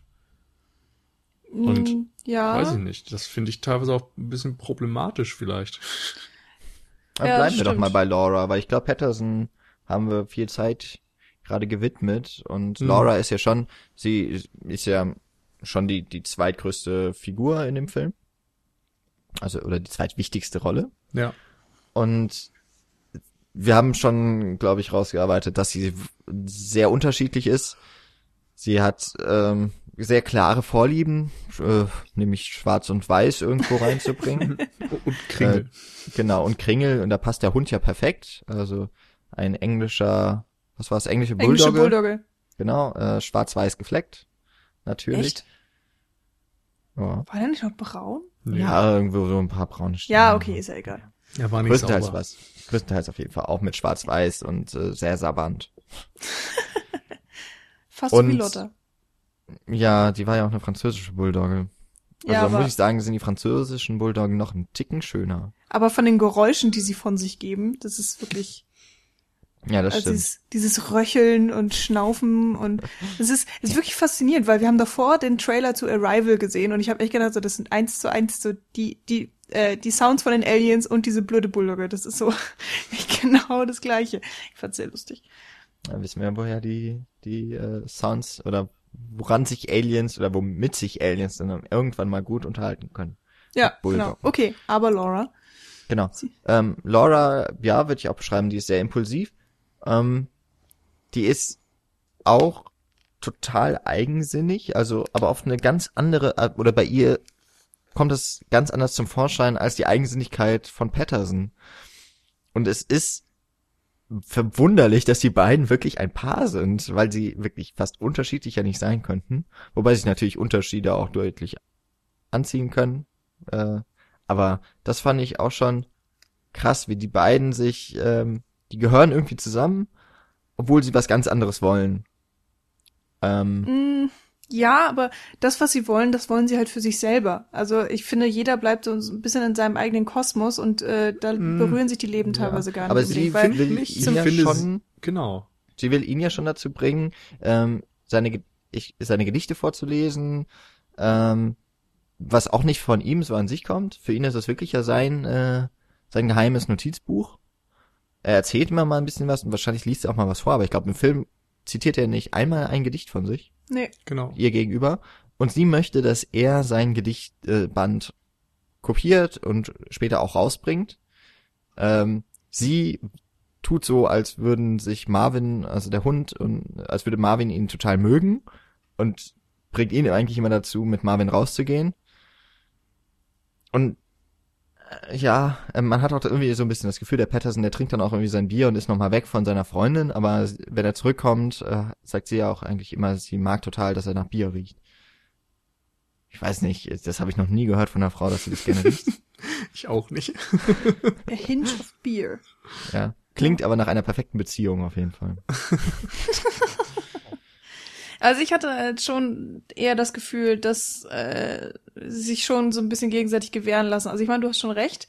Sie, sie, sie möchte so ein bisschen, dass er sich auch verändert, aber gleichzeitig ähm, verurteilt sie ihn nicht, dass er es nicht tut, weil sie sagt das jetzt irgendwie seit einem Jahr, aber sie ist ja nicht, sie ist ja nicht komplett verzweifelt, sondern sie sagt ja einfach nur so, ach komm, mach das doch. Und ich, ich sehe da, also sie macht ihm jetzt nicht wirklich Druck. Jedenfalls sehe ich das so Doch, unbedingt. Und ich finde, sie drängt sich ihm teilweise tatsächlich ein bisschen auf. Und zwar einerseits, weil sie ja sagt, so Samstag oder am Wochenende, da will ich, dass du jetzt dieses blöde Notizbuch kopierst. Und sie lässt ihm zwar irgendwie so halb eine Wahl, aber sagt dann auch wieder, du hast es versprochen, du hast es versprochen, tu es, du hast es versprochen. Obwohl es eigentlich nicht will und ihr das eigentlich unterbewusst oder, oder so wortlos sehr gut zu verstehen gibt. Und bei, weiß ich nicht, so was sie dann an, an Essen macht, das ist irgendwie auch immer absolut ihr Ding, so ob das der Pie ist oder ob das die Cupcakes sind, die ihm eigentlich gar nicht so toll schmecken und ob das was auch immer ist. Das ist eben auch etwas, was sie sich überlegt und er muss halt damit leben. Sie dekoriert ständig das Haus um und nimmt da, finde ich, auch extrem viel Platz ein. Ja, also stimmt. ich weiß nicht, ob das eine Einbildung von mir war, aber ich habe das Gefühl, im Laufe des Films wurde das Haus immer schwarz-weißer ja, nee, es war weil sie eben so. immer mehr da reinhängt und immer mehr malt und ihm ja im Grunde auch so ihn bedrängt dadurch, finde ich. Und ich hatte das Gefühl, er, er ist halt nicht in der Lage, sich zu wehren und vielleicht möchte er sich auch einfach gar nicht wehren und ist vielleicht sogar einverstanden damit. Ja. Aber ich habe sie zumindest aus meiner Sicht als aufdringlich wahrgenommen. Hm. würde ich auch so unterschreiben, aber ich glaube, sie, also sie meint das auf jeden Fall alles auch gut. Das weil er sagt, auch er sagt nämlich nie etwas dagegen. Also er, man könnte jetzt natürlich sagen, über seine Körpersprache oder auch seine Blicke könnte man vielleicht zum Beispiel merken, dass ihm das Essen nicht schmeckt. Gut, aber vielleicht ist sie eben so eine Person, oder sie wird sie, finde ich, zumindest porträtiert, sie ist so eine Person, die darauf nicht anspringt, sondern ihr müsste man eben klar sagen, das finde ich gut, das finde ich schlecht. Und er sagt halt nie zu ihr, das ist schlecht, das schmeckt mir nicht. Sondern er bestärkt sie ja immer weiter darin, das zu tun. Hm? Zumindest ist das letztlich immer das, was er ausspricht. Und das nimmt sie dann eben auch für bare Münze. Was du meintest noch, so die Wohnung wird auch irgendwie vielleicht auch immer so ein bisschen kleiner, es wird alles so ein bisschen beengter. Der Hund Marvin springt ja auch immer auf seinen Sessel. Später Ja. sitzt er sogar auf seinem Frühstücksstuhl am Genau, Tisch. und es ist irgendwie ihr Hund und er Genau. muss mit dem raus. Genau. Das fand ich auch wirklich tatsächlich total strange. Also, wenn mein, also, es tut mir leid, Nils, du bist jetzt mit reingezogen. wenn Nils jetzt von der Arbeit nach Hause kommt und ich bin irgendwie die Hausfrau oder ich bin diejenige ohne Job, ich sitze den ganzen Tag zu Hause irgendwie und gehe so meinen Hobbys nach. Und wenn dann mein Lebenspartner nach Hause kommt, dann habe ich doch irgendwie nichts Besseres zu tun, als so den wieder wegzuschicken? Also das habe ich wirklich nicht verstanden. Weil eigentlich möchte man doch dann Zeit mit dem verbringen und manchmal sagt sie sogar auch, oh, ich habe Abendessen gemacht, aber geh doch erstmal mit dem Hund raus und dann ist er ja bei der Bar, wo ich dann auch denke, wann, wann hat er denn jetzt zu Abend gegessen, wenn er erstmal mit dem Hund raus musste und äh, wir halt nicht sehen, dass er dass er gegessen hat oder dass er vielleicht Naja, drei Bier sind auch ein Schnitzel, ne? Ja es immer so schmeckt wie der äh, Rosenkohlpie. Und wenn man ähm, so im Verlauf des Films merkt man auch einfach, dass die beiden extrem wenig Zeit miteinander verbringen. Also ich glaube, ähm, Mhm. nach diesem Bakery-Dings, äh, wenn sie zusammen ins Kino gehen, das ist das erste Mal wirklich, dass sie, also so sehe ich es jedenfalls, mehrere Stunden Zeit nur miteinander verbringen und Genau. auch tatsächlich etwas Außer zusammen schlafen. machen. Au- ja. Also das, ich habe wirklich das Gefühl, immer wenn sie im Bett liegen und aufwachen und so, habe ich den Eindruck, oh mein Gott, die müssen so glücklich sein, weil sie irgendwie da so eng aneinander gekuschelt liegen und sich dann auch irgendwie gegenseitig mit Küssen aufwecken und so und alles wirkt perfekt. Und wenn du dann alles andere siehst, denkst du dir, oh Gott, diese Beziehung ist zum Scheitern verurteilt. Es wirkt halt manchmal einfach so ein bisschen wie eine WG oder so wie die beste Freundin oder wie eine Schwester oder so. Manchmal nicht unbedingt wie eine Beziehung zwischen zwei Liebenden. Ja, vielleicht auch das, aber ja, ich weiß es nicht. Es wirkt jedenfalls nicht komplett rund und ich glaube, das Gefühl wird auch ganz bewusst transportiert, denn dass Patterson irgendwie so ein bisschen zweifelt an seinem Leben, das also auf seine sehr zurückgenommene Art mhm. wird, finde ich schon deutlich. Da fand ich nochmal ganz wichtig, dass wir relativ zum Ende des Films das eine Gedicht von ihm ähm, hören, äh, wo er irgendwie darüber schreibt, dass wenn er sie, äh, wenn er sich von ihr trennen würde, würde er sich sein Herz rausreißen. Also dass ähm, allein, also die, die Vorstellung schon extrem schlimm ist. Was einerseits ein bisschen zeigt, wie viel ähm, sie ihm bedeutet, dass er sie auch tatsächlich liebt, und auf der anderen Seite hat für mich auch so ein bisschen gezeigt, dass er da tatsächlich drüber nachgedacht hat, irgendwie.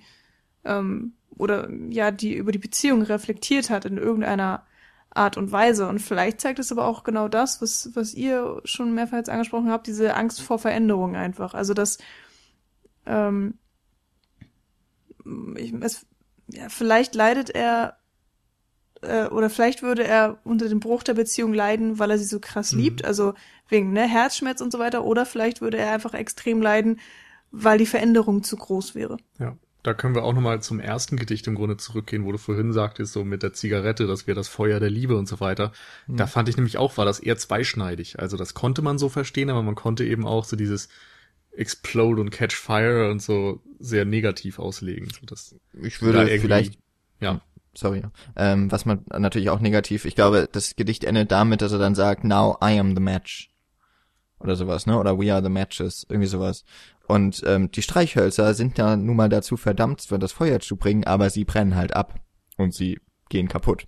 Mhm. Also ein Streichholz, wenn es einmal Feuer äh, gefangen hat, ist halt zum über, ja. also übertragenen Sterben verurteilt. Ja, und Zigaretten im Grunde sogar auch. Genau, genau. das ist also ja einfach so ein Symbol ja halt für die Leidenschaft, äh, die, ähm, weiß ich nicht, ich sage jetzt einfach mal, man Anfang einer Beziehung und die Leidenschaft brennt und lodert und man ist äh, so vom Kopf bis Fuß ineinander verliebt, aber wenn dann eben diese Leidenschaft weg ist, merkt man vielleicht, dass man sonst nichts hatte. Also dass die Beziehung an sich nur auf dieser Leidenschaft fußte und ähm, dass es jetzt eigentlich keinen Grund mehr gibt, zusammen zu sein, da, weil die Leidenschaft weg ist. Und es gibt, also da gibt es einfach ganz viele verschiedene Paare, weil manche brauchen diese Leidenschaft und wenn die weg ist, dann ist die Beziehung auch im Arsch. Und ähm, für andere fängt dann eben ein neuer Part an. Also der Part, wo die Leidenschaft so vielleicht nur noch so ganz minimal da ist, aber dann ähm, die, die romantische Liebe einsetzt oder was auch immer in der Art. Und bei Patterson könnte man vielleicht denken, dass es jetzt an einem Zeitpunkt da ist, dass die Leidenschaft abgebrannt ist. Oder, oder vielleicht möchte er mit diesen Matches sagen, dass er sie wieder von neuem auflodern lassen möchte. Oder es ist keine Ahnung. Es ist schwierig. Also das ist sowieso, ich habe ich kann diesen Film nicht wirklich deutlich lesen, weil ich glaube, der Film will das auch gar nicht, dass er deutlich gelesen wird. Er will keine deutliche Antwort geben, aber gleichzeitig macht es mir das so ein bisschen schwierig, die Charaktere zu verstehen und die Story zu verstehen und wie die Charaktere mhm. zueinander stehen. Das ist, das also letztendlich schwierig. würde ich sagen, dass Patterson sich eben bewusst für ein weiter so entscheidet. Mhm. Weil ich finde gerade diese letzte Szene oder vorletzte müsste das sein mit dem Japaner, der ihm ja dann im Grunde dieses Notizbuch gibt und damit wieder den ursprünglichen Zustand herstellt. Patterson hat wieder ein Notizbuch, kann wieder für sich Gedichte schreiben und alles weitermachen wie bisher. Und mit dem Montagmorgen beginnt das ja dann auch genauso. Ich finde, das ist halt ein Zeichen dafür, dass er sich gegen diese Veränderung entscheidet und für die Beziehung dann letztendlich auch. Und dass es einfach erstmal so weiterläuft. Ja.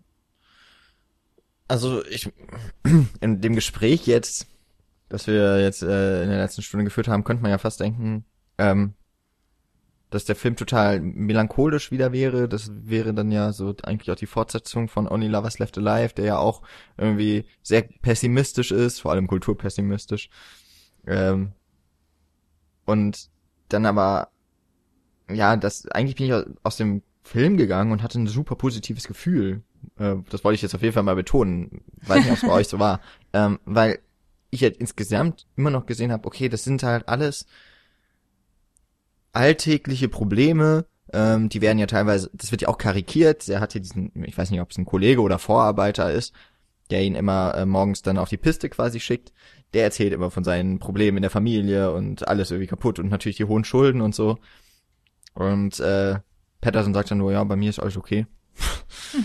und ähm, eigentlich ist es so ein ganz normales Gespräch, aber es ist so, es ist in dem dann eben so pointiert, dass ich so denke, oh, der so perfekt getroffen und alle äh, im Kino lachen und wo der Jarmusch so einen Nerv irgendwie trifft.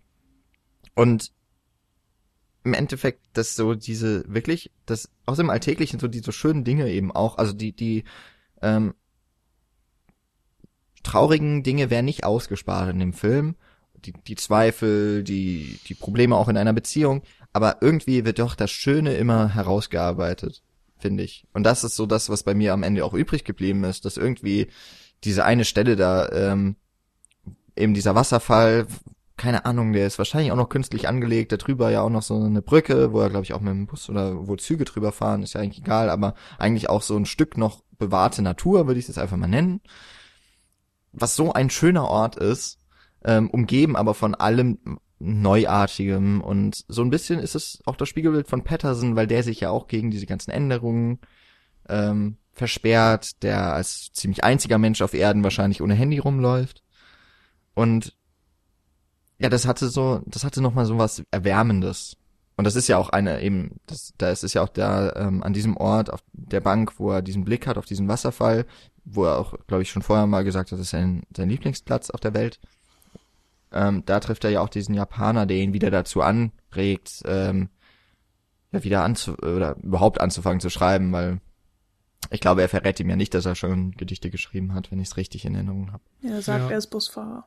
Genau. Also ich, ich glaube, für mich ist vielleicht das auch gerade so schwierig und problematisch, weil ich auch das Gefühl habe, dass eigentlich so der Alltag ein bisschen romantisiert werden soll und als etwas Positives dargestellt wird und Patterson jemand ist, der tatsächlich irgendwie Zufriedenheit finden kann in einem relativ unspektakulären Leben.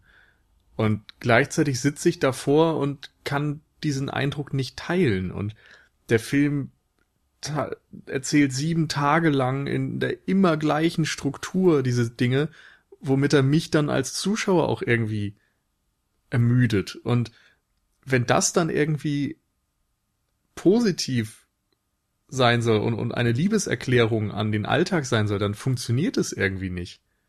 Und ich glaube, diese Diskrepanz macht's dann wieder schwierig, weil ich, ich weiß nicht, ich habe das Gefühl, der Film scheitert ein bisschen daran, tatsächlich ein positives Bild zu zeichnen, wie es vielleicht seine Intention ist. Aber das ist dann wirklich ein, auch dann ein Unterschied in unserer Wahrnehmung, weil ich fand es im Endeffekt gar nicht so ermüdend. Also klar, das man hat sein, immer. ja. Vielleicht also, bin ich auch einfach nur ein bisschen gefühlstot. Ah, nee, also das, das meine ich jetzt ja auch nicht. Jetzt ähm, ist ja auch klar, dass Filme anders wirken auf, auf verschiedene Personen. Und es ist ja nicht das erste Mal, dass wir uns äh, nicht komplett, äh, dass wir nicht komplett Wolf übereinstimmen. of Wall Street. Ähm, ähm. Ja, furchtbarer Film. ähm, und ich, ich habe das eben genauso gesehen. Eben, es gibt an jedem Tag so auf jeden Fall auch etwas Schönes. Und das fand ich eigentlich was, was sehr, ähm, ja doch, das fand ich sehr positiv und irgendwie auch für Jim Jarmusch Verhältnisse etwas äh, sehr optimistisches. Also, auch optimistisch würde ich jetzt vielleicht nicht sagen, aber ansonsten stimme ich schon mit dir überein, Jan, weil ich auch eigentlich eher das, ähm, das Schöne so im Alltag sehe. Also das sagt für mich der Film auch so ein bisschen aus. Einfach, ähm, weil wenn man jetzt mal auf so eine höhere Ebene gehen möchte, sozusagen, wir haben es eben mit diesem Gedichteschreiber zu tun, also Patterson, aber vielleicht könnte man äh, den Film an sich eben auch auf so eine Gedichtebene hochziehen. Oh Gott, das ist jetzt sehr blöd. Aber poetisch. Also sagen, ich finde den Ja, Film der Film ist auch Alltagspoesie, das Ja, passt genau. ja. und ähm, und er zeigt mir halt auch schon, ja, diese, was du auch sagtest, diese kleinen Momente im Alltag, die jetzt schön und besonders sind. Und das, für mich ist auch so ein bisschen die Message, ähm, wobei ich gar nicht weiß, ob der Film überhaupt eine Message haben soll, aber die, die ich jetzt eben für mich rauslese, dass man mit, mit kleinen Dingen eben auch zufrieden sein kann oder einfach auch vielleicht mal ein bisschen mehr wertschätzen könnte, was man eben schon hat und dass es nicht darum geht, so kapitalismusmäßig immer nur zu wachsen und äh, immer voranzutreiben und sich immer wieder zu verbessern, sondern vielleicht reicht es auch, wenn man ab und zu einfach mal stillsteht und wie Patterson halt nichts macht. Also ich möchte jetzt nicht sagen, dass ich jetzt anfange wie Patterson zu leben oder so. Das ähm, werd jetzt Busfahrer. Ja, genau. Nee, das widerstrebt mir jetzt schon, äh, weil naja, da habe ich dann auch andere ja Ansichten logischerweise. Aber ich finde halt, so wie du sagst, wenn es einfach nur darum geht, ab und zu mal innezuhalten und die Schönheit des Lebens zu genießen, ja, vollste Zustimmung, alles richtig. Aber so ein unfassbarer Stillstand, wie Patterson ihn erlebt und jeder Tag genau das gleiche und jeder Veränderung irgendwie ausweichen aus der Angst, dass es schlimmer wird. Boah. Nee. Ich glaube, ich habe halt diese Angst vor Veränderung einfach nicht gesehen. Also das hattet ihr jetzt im Podcast gesagt und dann dachte ich auch so, oh, boah, hm, vielleicht. Ähm, habe ich tatsächlich gar nicht so unbedingt rausgelesen, aber ich kann es schon verstehen, ähm, dass sie darauf kommt. Ich habe auch das Gefühl, es ist so Selbstverleugnung teilweise. Patterson. Ja, also dass er eben nicht offen sagt, dass er das für eine doofe Idee hält, ja. dass sie sich eine Gitarre kauft. Dass er nicht ja. offen sagt, dass er seine Gedichte nicht veröffentlichen will. Dass er nicht offen sagt, dass das, dass der Pi vielleicht jetzt nicht der Oberknaller ist.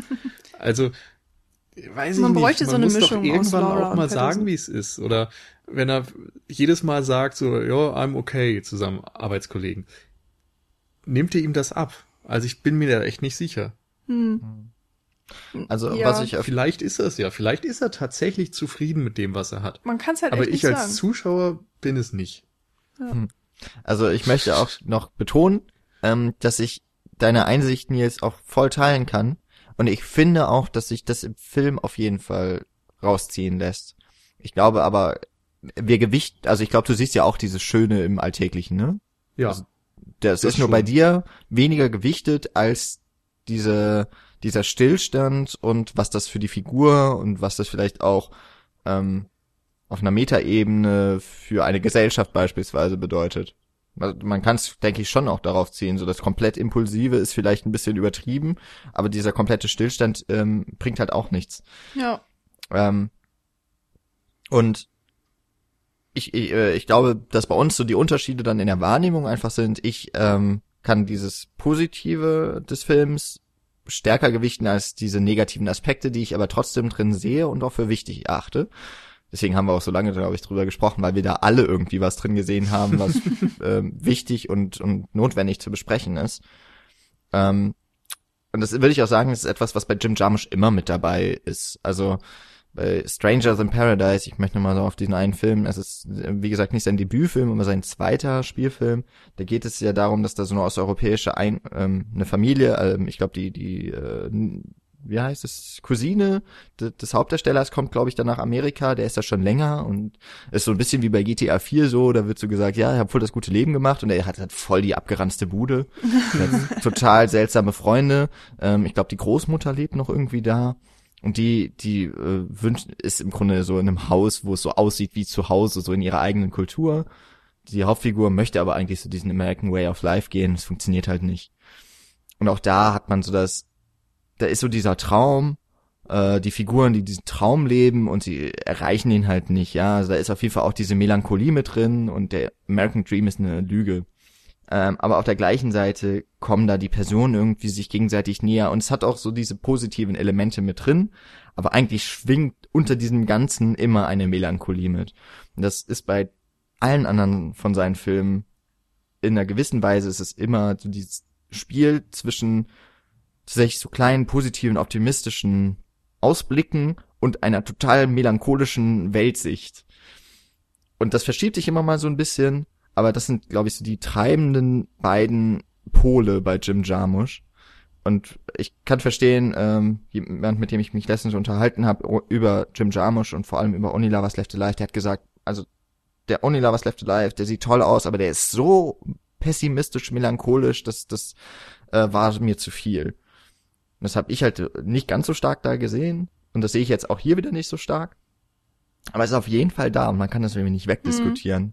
Hm. Ja, ich habe auch, ähm, wir waren mit einer Freundin im Kino und dann haben wir uns ganz, ganz kurz mal drüber unterhalten und dann habe ich nur so gemeint, Ja, je nachdem, wie man diesen Film sieht, denkt man, dass er sich jetzt Montag umbringen wird oder man denkt so, er ist einfach der zufriedenste Mensch auf der Welt.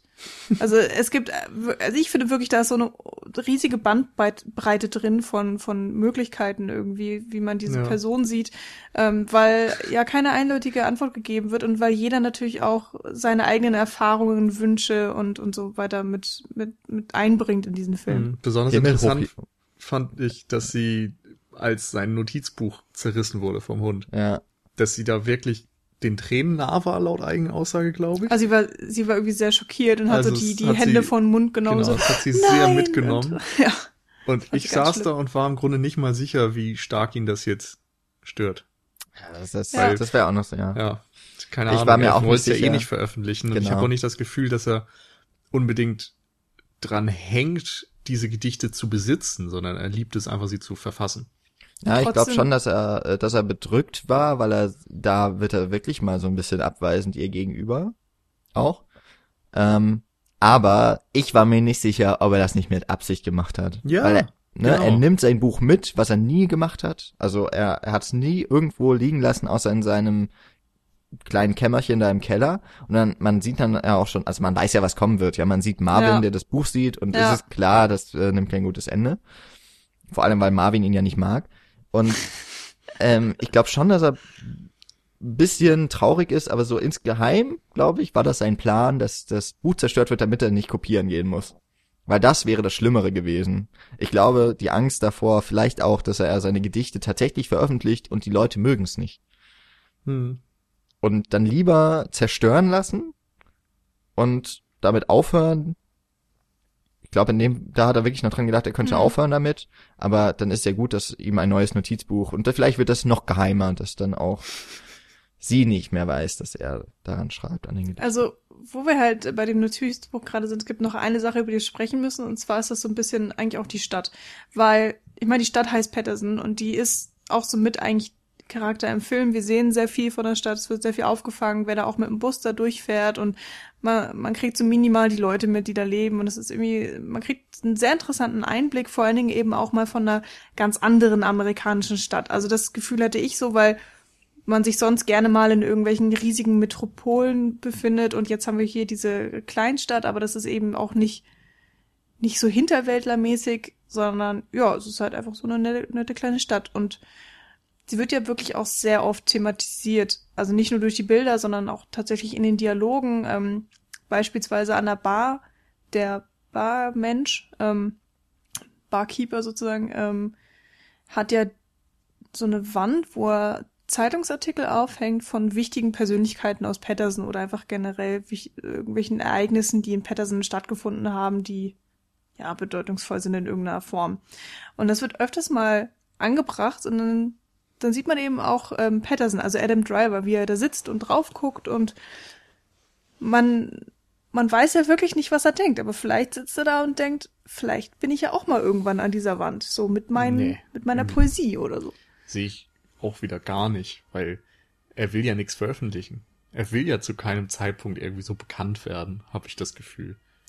Ja, natürlich, also er will das nicht, also, klar, aber also ich finde schon, dass er die Möglichkeiten so durch spielen. Einfach mal so Gedankenspiele halt. Keine Ahnung. Keine Ahnung. Ich finde, da kann man irgendwie nicht unbedingt äh, etwas reinlesen, weil weil es wenige Szenen gibt, die das jetzt untermauern würden.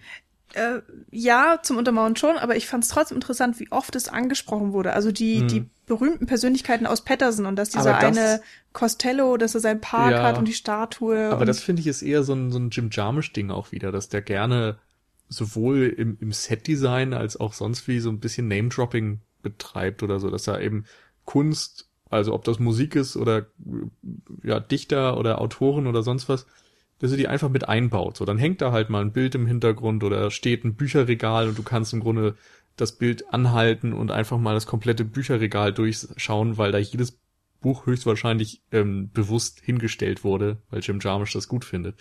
Wie gesagt, war in ähm, Only Lovers Left Alive auch schon sehr stark so. Ich glaube, da gab es sogar noch eine Szene, wo sie im Krankenhaus mit Arztkitteln und Namensschild rumlaufen und die Namensschilder mhm. dann wieder irgendwelche bekannten Leute sind oder so. Ja, waren das Filmemacher oder so? Ja, ich meine auch irgendwie sowas. Und ja. das hat ja keinerlei Aussage oder, oder ist im Grunde für den, den Film ansonsten nicht wichtig, aber er macht das halt gerne. Genauso wie ja. jetzt eben auch diverse Autoren und so einfach irgendwo mal im Dialog genannt wurden oder mit drin standen oder dann die beiden Brüder irgendwie Sam und noch wer, Sam und Dave, Dave glaube ich, hießen, was dann scheinbar ein Musikduo ist, was ich nicht kenne. Ja, aber nicht. das ist halt Jim Jarmusch. Einfach so ein bisschen Referenzen zeigen und ein bisschen rumspielen und äh, das Setdesign dann auch dazu nutzen, irgendwie kleinere Hinweise einzubauen. Weil dieses Patterson von okay. William Carlos äh, Williams wurde ja auch immer wieder angesprochen ja. und war immer wieder zu sehen. Und da dachte ich auch, hat das jetzt noch eine Bewandtnis? So trifft er dann irgendwie doch noch auf diesen Typen oder auf irgendwas anderes? Hat er da eine Verbindung zu, abgesehen davon, dass er eben Patterson heißt, aus Patterson kommt und das irgendwie gerne liest? Ich weiß es nicht. Und ja, da wird man dann ja auch so ein bisschen bewusst ja. in der Schwebe hinterlassen. Also für mich war halt auch ähm, so Identität eins, eins der Kernthemen des Films. Also ähm, vor allen Dingen natürlich, weil er Patterson heißt und die Stadt heißt Patterson und es geht halt die ganze Zeit um bekannt sein, berühmt sein, was weiß ich und ähm, seine Freundin erfindet sich jedes Mal neu, also sie hat immer wieder eine andere Identität sozusagen, haben wir jetzt auch schon angesprochen und man fragt sich dann einfach so, ja, okay, was ist mit Patterson? Und da fand ich auch am Ende das Gespräch mit dem Asiaten relativ interessant, wenn er dann gefragt wird, sind Sie, sind Sie denn Poet oder was sind Sie denn? Keine Ahnung. Und er meint, ja, ich bin Busfahrer. So, mhm. ich bin kein Poet. Und das fand ich irgendwie auch ganz interessant, dass er das dann in dem Moment so klar beantwortet. Ähm, trotzdem wusste ich auch nicht genau, was ich davon halten sollte. Und ich finde, es passt perfekt, weil ich sehe ihn eben auch nicht als Künstler oder sonst was, sondern er ist jemand, der in seiner Freizeit gerne Gedichte schreibt. Mhm. Aber das ist nicht sein Hauptantrieb in, im Leben. Mhm. Das, das macht er halt so, weil es ihm Spaß macht, aber. Aber es ist ja auch nicht sein Hauptantrieb im Leben, Busfahrer zu sein. Nee, aber es beschreibt dann vielleicht sein, seine Arbeit und sein Alltag mehr, als dass er Poet wäre. Hm.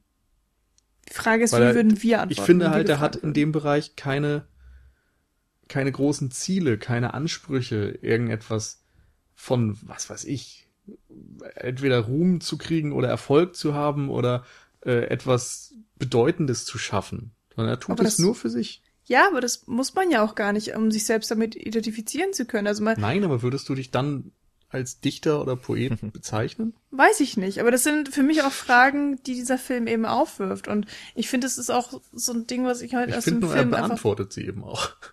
Ja? Ja, okay. Also für mich halt einfach nicht.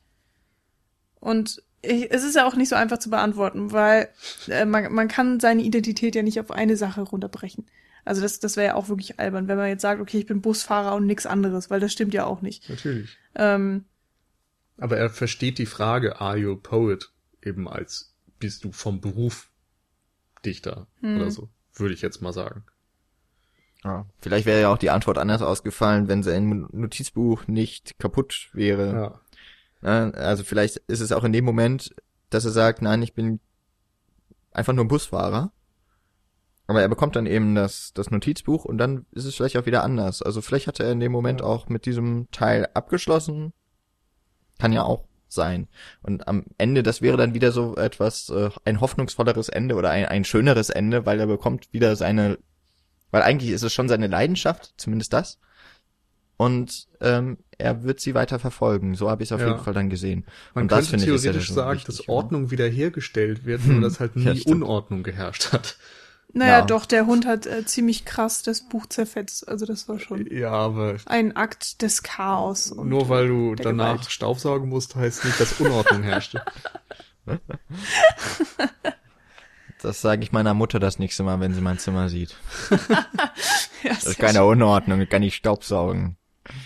Ja, nee, stimmt schon. Und findet ihr denn, dass, äh, weil eben der Name von ihm und der Stadt gleich ist und äh, ist, ich möchte mal darauf hinweisen, er hat ja keinen Vornamen oder beziehungsweise er wird halt einfach nicht genannt. Er ist immer Patterson und und seine Freundin ist halt Laura und die hat halt keinen Nachnamen. Ähm, also ich nehme an, dass es sein Vorname ist, Patterson.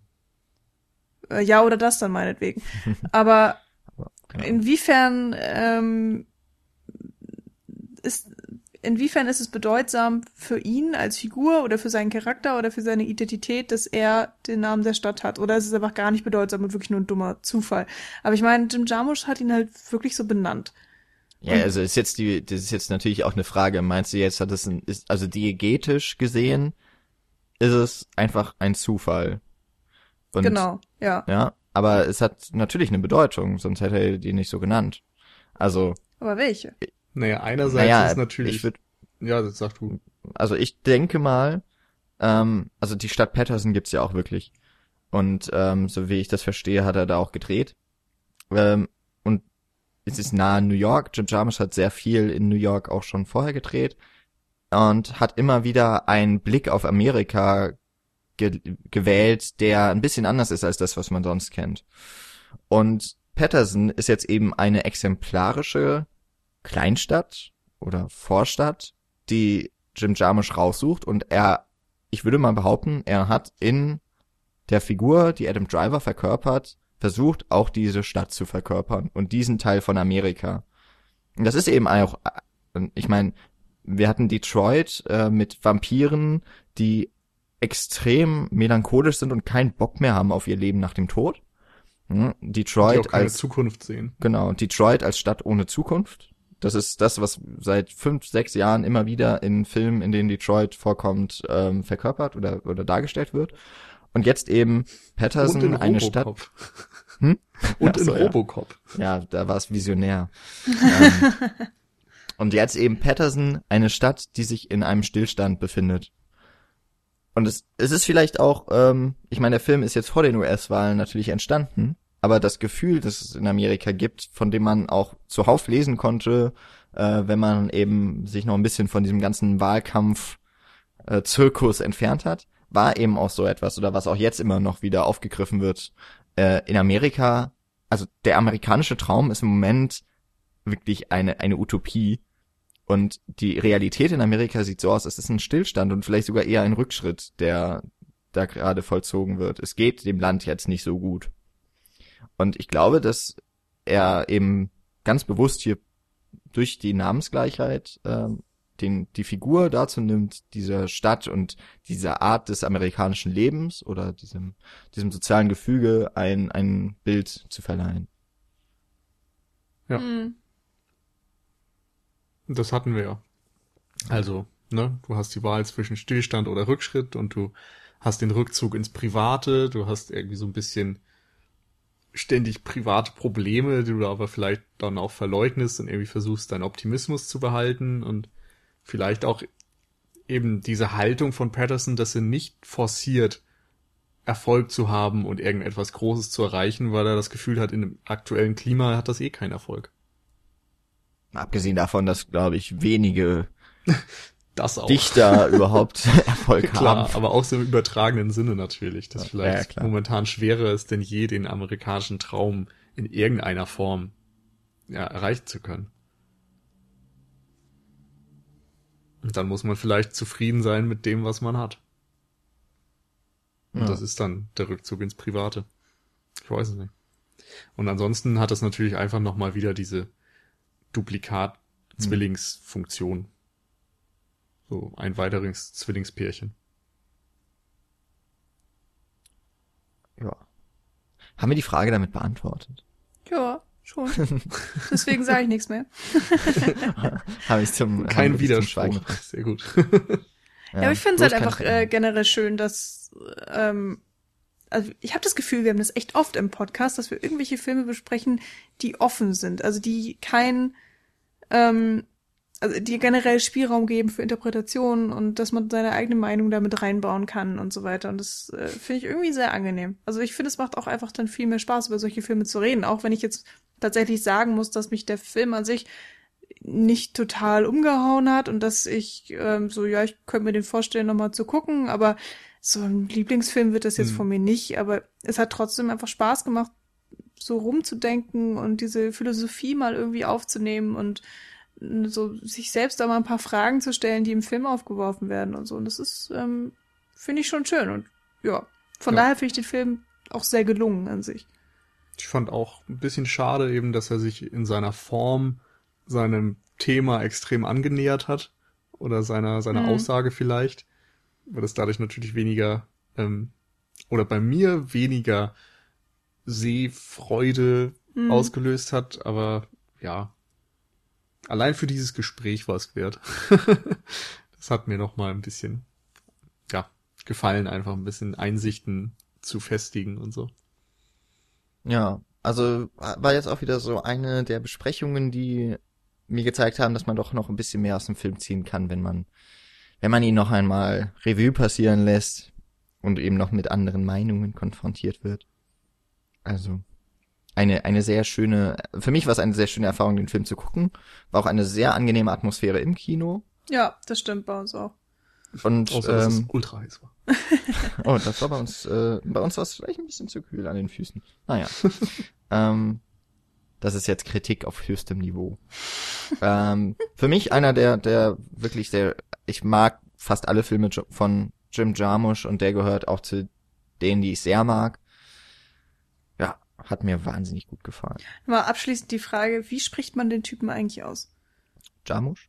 Oder Jarmisch? Also ich würde ihn immer Ameri- Jarmisch aussprechen. So amerikanisch irgendwie, Englisch aber- und so. Das ist so ein außergewöhnlicher Name. Wahrscheinlich hieß er irgendwann mal Jim Jarmusch und kam irgendwie aus Süderbrarup oder so. Heiderbü. Ja, das müssten wir dann wohl beim nächsten Heiler Bu. Mal. Das müssten Bei wir dann den wohl beim nächsten. Das ist etwas, was wir beim nächsten Jarmusch, Jarmisch-Film äh, Abschließend vielleicht klären. geklärt haben. Genau. Ansonsten äh, ist das ein schöner neuer Eintrag in der Reihe. Wie spricht man eigentlich Regisseure falsch aus? genau. Dann haben wir es Hallo, Derek. See and Friends oder so. Äh, hier. Oder Harmony Korine. Oder äh, kein Regisseur, aber hier, wie heißt er denn? Killian Murphy. Cillian, Ja. Cillian Killian Murphy. Oder Saoirse Ronan. Oh Gott, ja. Also Iren, da. oder oder hier, wie hieß der von 12 Years a Slave? Chi, äh, Chi, Ja, immer- Elijah oder so. Chiwetel Oh Elijah- Gott, ich, Elijah, ja, ich setze mich ja. immer in die Elijah Nessel vor. bei diesem Namen. Aber Also Laura, gute Gesellschaft. Laura hatte auch einen ganz schlimmen, richtigen Schauspielernamen. ja, Goljifte Farahani oder so. Genau. Ja, Irgendwas der Nachname war einfach glaub? auszusprechen Ja. und der Vorname weniger. Egal. Ja. Gut. Wir Okay. sind äh, sehr elaboriert, ihr merkt es. Genau. Ähm, sehr leicht auszusprechen. Und ich glaube, ich habe es vergessen, am Anfang der Folge zu sagen, natürlich einen herzlichen Dank an unseren Patron Ulf P. Dankeschön. Äh, wenn ich ihn nicht vergessen haben sollte am Anfang, dann äh, doppelt erwähnt. Das Du hat hast er ihn vergessen. Verdammt. Hättet ihr mich ja drauf. Äh, naja, äh, eine Woche kein Podcast aufgenommen, schon vergisst man die Routine. Ähm, Wir sind nicht wie Patterson. Nee, wir sind nicht wie Patterson. Das ist Veränderung. Ähm, nee, vielen Dank für die Spende. Alle, die uns bei Flatter bespenden, natürlich auch ein, ein Dankeschön weiterhin. Ähm, genau. Ich hoffe, wir haben euch den Film, wenn ihr ihn noch nicht gesehen habt, schmackhaft gemacht. Wir haben ja ein bisschen was auch vom Ende so verraten, aber ganz ehrlich, um, um die Geschichte so an sich geht es bei dem Film nicht. Deswegen, wenn ihr jetzt bis am Ende hier dran geblieben seid und ähm, ihr solltet den Film dann immer noch gucken, wenn ihr es nicht schon getan habt. Ähm, genau, und ansonsten freuen wir uns sehr, wenn ihr uns ähm, öfter mal auf unserer Homepage besucht. Da gibt es zwar im Moment nicht so wahnsinnig viel neue Sachen zu lesen, aber doch vieles aufzuholen, wie zum Beispiel unser Folgenarchiv von mittlerweile 178 Folgen. Ähm, diese Folge gibt's da, wo wir gerne auf Kommentare reagieren, dann auch, äh, sollte es die geben. Und natürlich ein, ein ganz großes äh, Dankeschön gebührt all jenen, die uns nicht nur mit monetären Mitteln über Patreon, PayPal oder Flatter oder per Amazon-Bestellungen über unsere Webseite ähm, noch beglücken, sondern auch denjenigen, die uns bei Facebook liken, uns bei Twitter folgen, mit uns dort in Kontakt treten oder uns iTunes Sternchen geben, am liebsten fünf und äh, auch dort noch eine kurze Meinung zu unserem Podcast hinterlassen. Das soll wohl das Ranking verbessern oder so. Äh, da da höre ich immer nur oder lese immer nur Sachen vom äh, Christian von der Second Unit, der der sich da glaube ich ein bisschen mehr reingelesen hat, wie sich das alles da ergibt. Auf jeden Fall finden uns dann mehr Leute und das ist ja im Interesse aller, denke ich, gerade bei bei solch schönen Diskussionen wie der heute. Gut. Oh, Dankeschön, Jan. Du damit wollen wir uns, damit wollen wir uns verabschieden und äh, euch eine schöne Woche wünschen. Jetzt, wo äh, wirklich der Herbst so richtig, also fast schon in den Winter übergeht und äh, die Weihnachtsmärkte ja bald auch schon aufmachen. Ach, wird das schön. Äh, Beim Bäcker um die Ecke langsam. hängt auch schon die komplette Weihnachtsdeko. Also ich bin da heute Morgen reingelaufen und alles war voller Elche und Sterne und Rot Ich und dachte, Gold. es gibt Glühwein.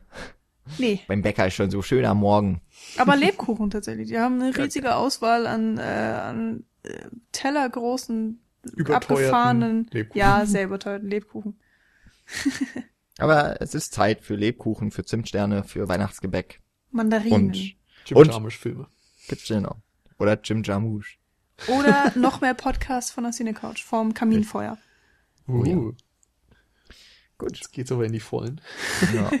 Also mit den Bildern möchten wir uns dann wirklich verabschieden. Also bis zur nächsten Woche. Genau. Auf Tschüss. Wiederhören.